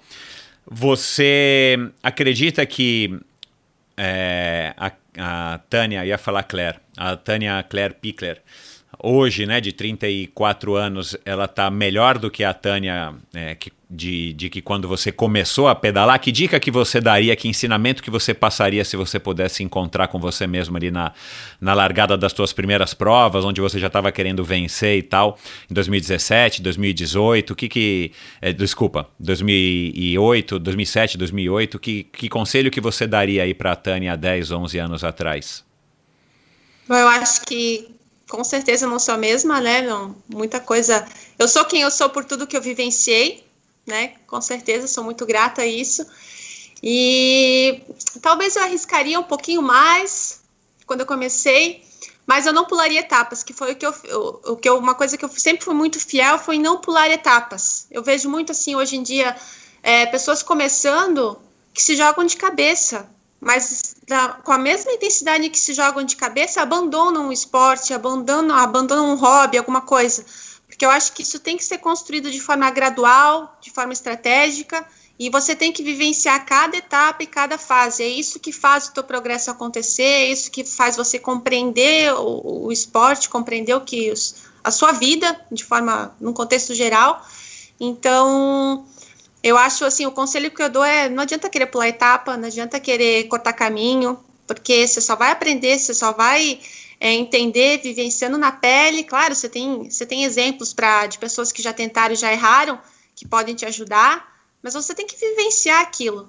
E não, não, não tem corta-caminho, é degrau por degrau, e é passando pelas experiências é, que você vai, vai aprender com isso, vai tirar as lições que vão ser de acordo com o contexto, com o repertório de cada pessoa. Não, não existe receita, não existe regra, né? Uhum. De alguma coisa que aconteceu para um, a outra pessoa vai, vai interpretar de, da mesma forma, não, porque cada pessoa tem o seu repertório, então isso não tem como, como planejar, como, como seguir regra. Então, você tem que vivenciar, tem que se expor, é, tem que enfrentar esses desafios, encarar os teus medos. Eu acho assim, é, a partir do momento que eu decidi realmente encarar os meus medos, que estavam principalmente na parte técnica, no desenvolvimento no mountain bike, é pular rampa, é fazer esse tipo de coisa, a partir daí que foi o, a grande mudança na minha vida esportiva e que eu trouxe para minha vida pessoal, porque ao pular uma rampa, não é simplesmente pular uma rampa e você transpôs aquele obstáculo. Você consegue fazer essa correlação com a tua vida em vários outros momentos, em várias outras situações. Então, a dica é realmente enfrentar os seus medos, é, se colocar vulnerável às situações, porque é elas que vão te, te ensinar e vão te dar as maiores lições da vida. Você, no comecinho da nossa conversa ali, quando você disse que, que começou a se interessar pelo mountain bike, você viu que tinha, você viu que tinha poucas meninas e tal. Como é que também você enxerga essa última década? Hoje a gente tem, claro, muito mais mulheres participando, a gente tem mulheres, enfim, né? Não só no nível que você chegou, né? Mas, é, é, é enfim, tantas outras mulheres é, de todos os, os, é, os, estados, sei lá, de, de, de vários estados é, em níveis excelentes, né? A gente teve aí a, até pouco tempo atrás a, a com resultados super expressivos, a gente tem a Vivi, a própria Marcella, que já passaram por aqui, e tantas outras. Você vê que é, o ciclismo feminino, mountain bike feminino, está caminhando num, num, ritmo legal, ou você acha que ainda poderia estar tá sendo melhor, melhor explorado, tinha, poderia estar tá abraçando, né, recebendo, sendo mais acolhedor para mais mulheres, mais garotas entrarem no, no mundo da bike? Garotas mais novas, né, principalmente, para que eventualmente essas sim se tornem grandes campeãs também e, e, e, tal. Como é que é a tua visão a respeito do, da cena do ciclismo, do mountain bike feminino no Brasil nessa última década? É, eu entendo que ele vem numa crescente muito legal, muito, muito mais mulheres pedalando, é, tanto de, com, como lazer como esporte mas eu, eu, eu, eu, imagino que assim que o esporte possa crescer muito mais. E isso vem, vem a caminho dessa profissionalização que está acontecendo, eu digo assim, nos últimos cinco, três anos que eu venho vendo, eu acompanho esse, essa, isso acontecer. Eu acho que esse profissionaliz, é, essa profissionalização, ela não é você viver exclusivamente do esporte, mas é de você se colocar em situações é, estando com outras atletas de nível superior para estar aprimorando a sua qualidade técnica, o seu desenvolvimento no esporte. E, e essa união, eu vejo assim que falta, falta um pouco dessa união feminina ainda, de não enxergar a outra mulher como só, simplesmente a sua adversária, mas como a sua aliada e como troca de experiência. Uhum. Você tem as mesmas dificuldades, você passa pelas mesmas situações. Eu acho que as mulheres têm que se unir mais uhum. para poder fortalecer o esporte. É, com isso, exigir premiações iguais às dos homens. A gente já está vendo muito isso agora. No, o cenário está mudando, mas uhum. é uma coisa que só vai mudar quando as mulheres se imporem. Né? Então, falta, eu acho, falta um pouco mais essa imposição feminina mas as mulheres têm que se colocar nessa situação também, não é simplesmente Exato, só exigir. eu acordo, concordo, né? é, é. É. Um, talvez se conscientizarem, né, eu, eu entendo que é, todas as mulheres estão buscando as mesmas coisas, né, querem ter mais oportunidades, querem ver mais meninas, mais mulheres, querem ter mais oportunidades perante as marcas, as empresas e tudo mais, querem ser mais valorizadas perante os organizadores de, de eventos, as federações e tudo mais mas ao mesmo tempo isso vai exigir um, infelizmente ainda no século XXI exige um esforço um pouquinho extra e talvez a união seja um melhor caminho, né, do que cada uma ficar, enfim, dando murro em ponta de faca sozinha vai ser talvez um pouco mais difícil é, só me espanta um pouco, assim, né? Você falar que está faltando união é uma pena, né? Você se enxerga, você, você enxerga também em, em, em você, no papel que você representa, através da projeção que você tem dentro do mountain bike, como uma, uma pessoa para catalisar esses movimentos, para ajudar a acelerar isso, para eventualmente ser um ponto né, de liga entre essa união feminina que você disse que talvez esteja faltando um pouco, é, para que você, junto com uma Vivi, junto com uma Jaque, né, que ainda está inativa, firme e forte, é, e tantas outras meninas, vocês possam estar tá, é, promovendo essa, essa aceleração do desenvolvimento do mountain bike feminino no Brasil? Você se enxerga assim? Sim, Michel, eu percebi assim, isso já começou a acontecer no passado de uma forma mais intensa, né? Essa a gente encontrar as meninas durante as provas, ter esse convívio mais próximo, isso já começou a acontecer, acho que no ano passado. É, eu digo que assim a volta da Jaque para o mountain bike foi muito bom nesse sentido. Ela trouxe é, ela trouxe uma vontade das meninas se profissionalizarem ainda mais, porque ela veio com outro gás diferente da situação que a gente estava aqui no Brasil. Então ela trouxe de fora essa essa competitividade, assim, foi muito, foi muito bom para balançar o cenário, sabe? E para a coisa crescer. Essa volta da Jaque eu enxergo muito positiva, assim. Ela, ela fomentou o esporte e, e, fez com que as meninas tivessem mais vontade de se profissionalizar e levar isso mais a sério. E eu vejo assim que o cenário está indo nessa direção. É, a nível regional, eu vejo muitas mulheres com grupos constituídos de só de mulheres, buscando seu espaço, buscando é, respeito no trânsito, né? Nesse sentido assim. Então eu enxergo que nós temos várias meninas aí no cenário nacional que juntas conseguem é, botar a cara a tapa, né, se impor com organizadores. A gente já teve experiências assim de questionar por que, que a premiação está desigual, questionar por que, que mudaram o regulamento na última hora. A gente já teve várias situações nesse sentido. E as meninas, assim, é, nunca é, nunca se opuseram a ah, é melhor a gente deixar quieto. Não, tá todo mundo assim, decidido a brigar pelo seu espaço, e a gente sabe que não adianta uma sozinha lá falar com o cara. Não adianta, a gente tem que junto formar um grupo, ir lá e brigar pelo que é nosso. Então isso já tá começando a, a, somatizar de uma forma diferente, assim. Uhum. E agora, na, nas últimas semanas também, como é, com essa história de quarentena, eu não sei quem foi a pessoa exatamente que começou com, com esse movimento, mas começou um movimento aí no Swift de reunir a mulherada para pedalar. E agora tá rolando um e-mail aí de, de, como a gente pode se organizar e fazer isso de formas diferentes e fomentar o esporte aí. Então, no, nos bastidores a coisa tá, tá se movimentando. Que bom. E eu vejo lá em, lá em Minas também as meninas brigando aí pela, pelo seu espaço nas categorias dos eventos, né? A Raquel Contijo, a Letícia Coura, tem várias meninas lá que, que estão se unindo e buscando é, esclarecimento com os organizadores, por que, que tirou a categoria tal, por que, que não tem mais aquela categoria, então brigando pelo espaço. Eu acho que esse, que esse é o caminho e eu vejo que isso agora está de forma mais concreta acontecendo. Uhum. Então, se isso realmente, se a gente unir essas forças, é, não tem por que não ser igual para igual, né? É, assim, é, é, é, o que eu digo, assim, no século XXI a gente ter situações dessa ainda no esporte é, é bizarro, mas infelizmente é uma realidade. Que bom, que bom que está havendo essa movimentação. A Raquel, aliás, está é, aqui já já de novo, de novo, vai estar tá aqui já já para contar um pouco dessa luta dela e tal. Uma pessoa que já descobri, não não não sabia dessa importância dela, né? Que nesse, nesse papel dela de estar tá buscando junto com Jaque, com tantas outras, com a própria Roberta, é, essa essa igualdade, né? Abrindo espaço, né? Fundamental. É, legal. E para terminar, é, Tânia se você pudesse, se você pudesse resumir, é, o que, que a bicicleta representa na sua vida? Acho que tudo, Michel. É, onde eu tô, quem eu sou, é, é, culpa da bicicleta, né? Foi naquele momento em que eu decidi que, que seria meu hobby, que depois seria meu esporte. A bicicleta é o que norteia a minha vida. Tudo gira em torno disso. É meu lifestyle, é minha vida. É, aonde eu vou morar, como é que eu vou fazer, ou se tem lugar para treinar, é tu, tudo gira em torno da bicicleta, né?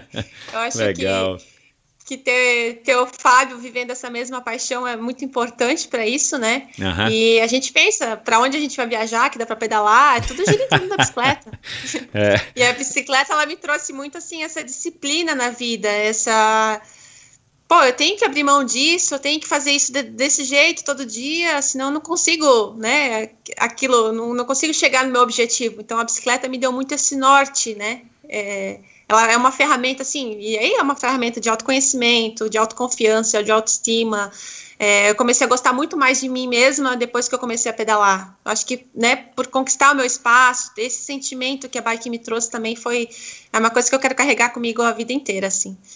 Que legal. É, essa história da autoestima, né? É, é, bacana você citar isso, que eu lembrei, a Gisele Gasparotto, da Lulu Five, é, passou por aqui, se eu não me engano, foi no comecinho de 2019, né? Eu não sei se foi 2018, mas também falou isso, né? Que é um trabalho que ela tem feito bem legal lá, que ela está resgatando. Ela está trazendo a autoestima, melhorando a autoestima de muitas mulheres aqui em São Paulo que treinam com ela, independente do, do, do objetivo ou do nível é, atlético dessas meninas, mas a bicicleta está dando esse, esse empoderamento, essa transformação para elas. É legal você citar isso no nível que você está e, e, e, e, isso acho que só reforça aí a, o papel positivo que a bicicleta pode ter na vida das pessoas. É, Tânia, é, as pessoas que quiserem entrar em contato com você, quiserem, enfim, te mandar aí uma mensagem, quiserem conversar e comentar a respeito desse nosso bate-papo, as meninas principalmente, que eu sei que tem muitas meninas aqui nos ouvindo, é, podem te acessar através da onde? Qual que é o melhor canal? Instagram, Facebook? Como é que as pessoas interagem com você? Meu melhor canal é o Instagram, é onde eu tô mais ativa. Eu tenho meu Facebook, mas está lá. Tem dias que eu nem abro, então o Instagram é onde eu compartilho aí Estou sempre fazendo stories, fazendo minhas publicações e trocando mensagens aí. Então, convido a todos que quiserem vir conversar, trocar ideias, trocar experiências, tirar dúvidas, enfim, estou à disposição aí. Meu Instagram é Tânia Clair Pickler e vai ser uma honra poder conversar. Eu adoro essa troca de, de, de experiências aí, tirar dúvidas, enfim, trocar sobre, figurinhas. Sobre astrologia ou mountain bike, tanto faz astrologia, mountain bike, Crochê. alemão, genealogia. É, pode ser qualquer coisa. Se alguém tiver com dúvida para montar o restinho do quebra-cabeça, eu já sei que você também tem dicas aí legais sobre quebra-cabeças, né? Conseguiu avançar na montagem aí do seu quebra-cabeça? Consegui, eu estava aqui na preparação para o podcast, eu acho que eu coloquei umas sete pecinhas ali. Legal, que bacana. Tânia, muito obrigado, parabéns, você é uma pessoa é, sensacional, quero te conhecer pessoalmente. É, tenho certeza de que o ouvinte também ficou, é, enfim, se sentiu aí à vontade ouvindo esse bate-papo com uma pessoa bem bacana, é, super inteligente e tal. É, aliás, né, vou, vou, vou, vou pedir aqui uma licença poética para fazer um elogio para você e para todas as meninas é, que passaram aqui do mountain bike. É, e, enfim, né, acho que dá para perceber, não é, uma, não é uma conclusão, acho que só minha, mas vocês todas são muito inteligentes, vocês são todas muito instruídas, vocês têm a cabeça muito boa.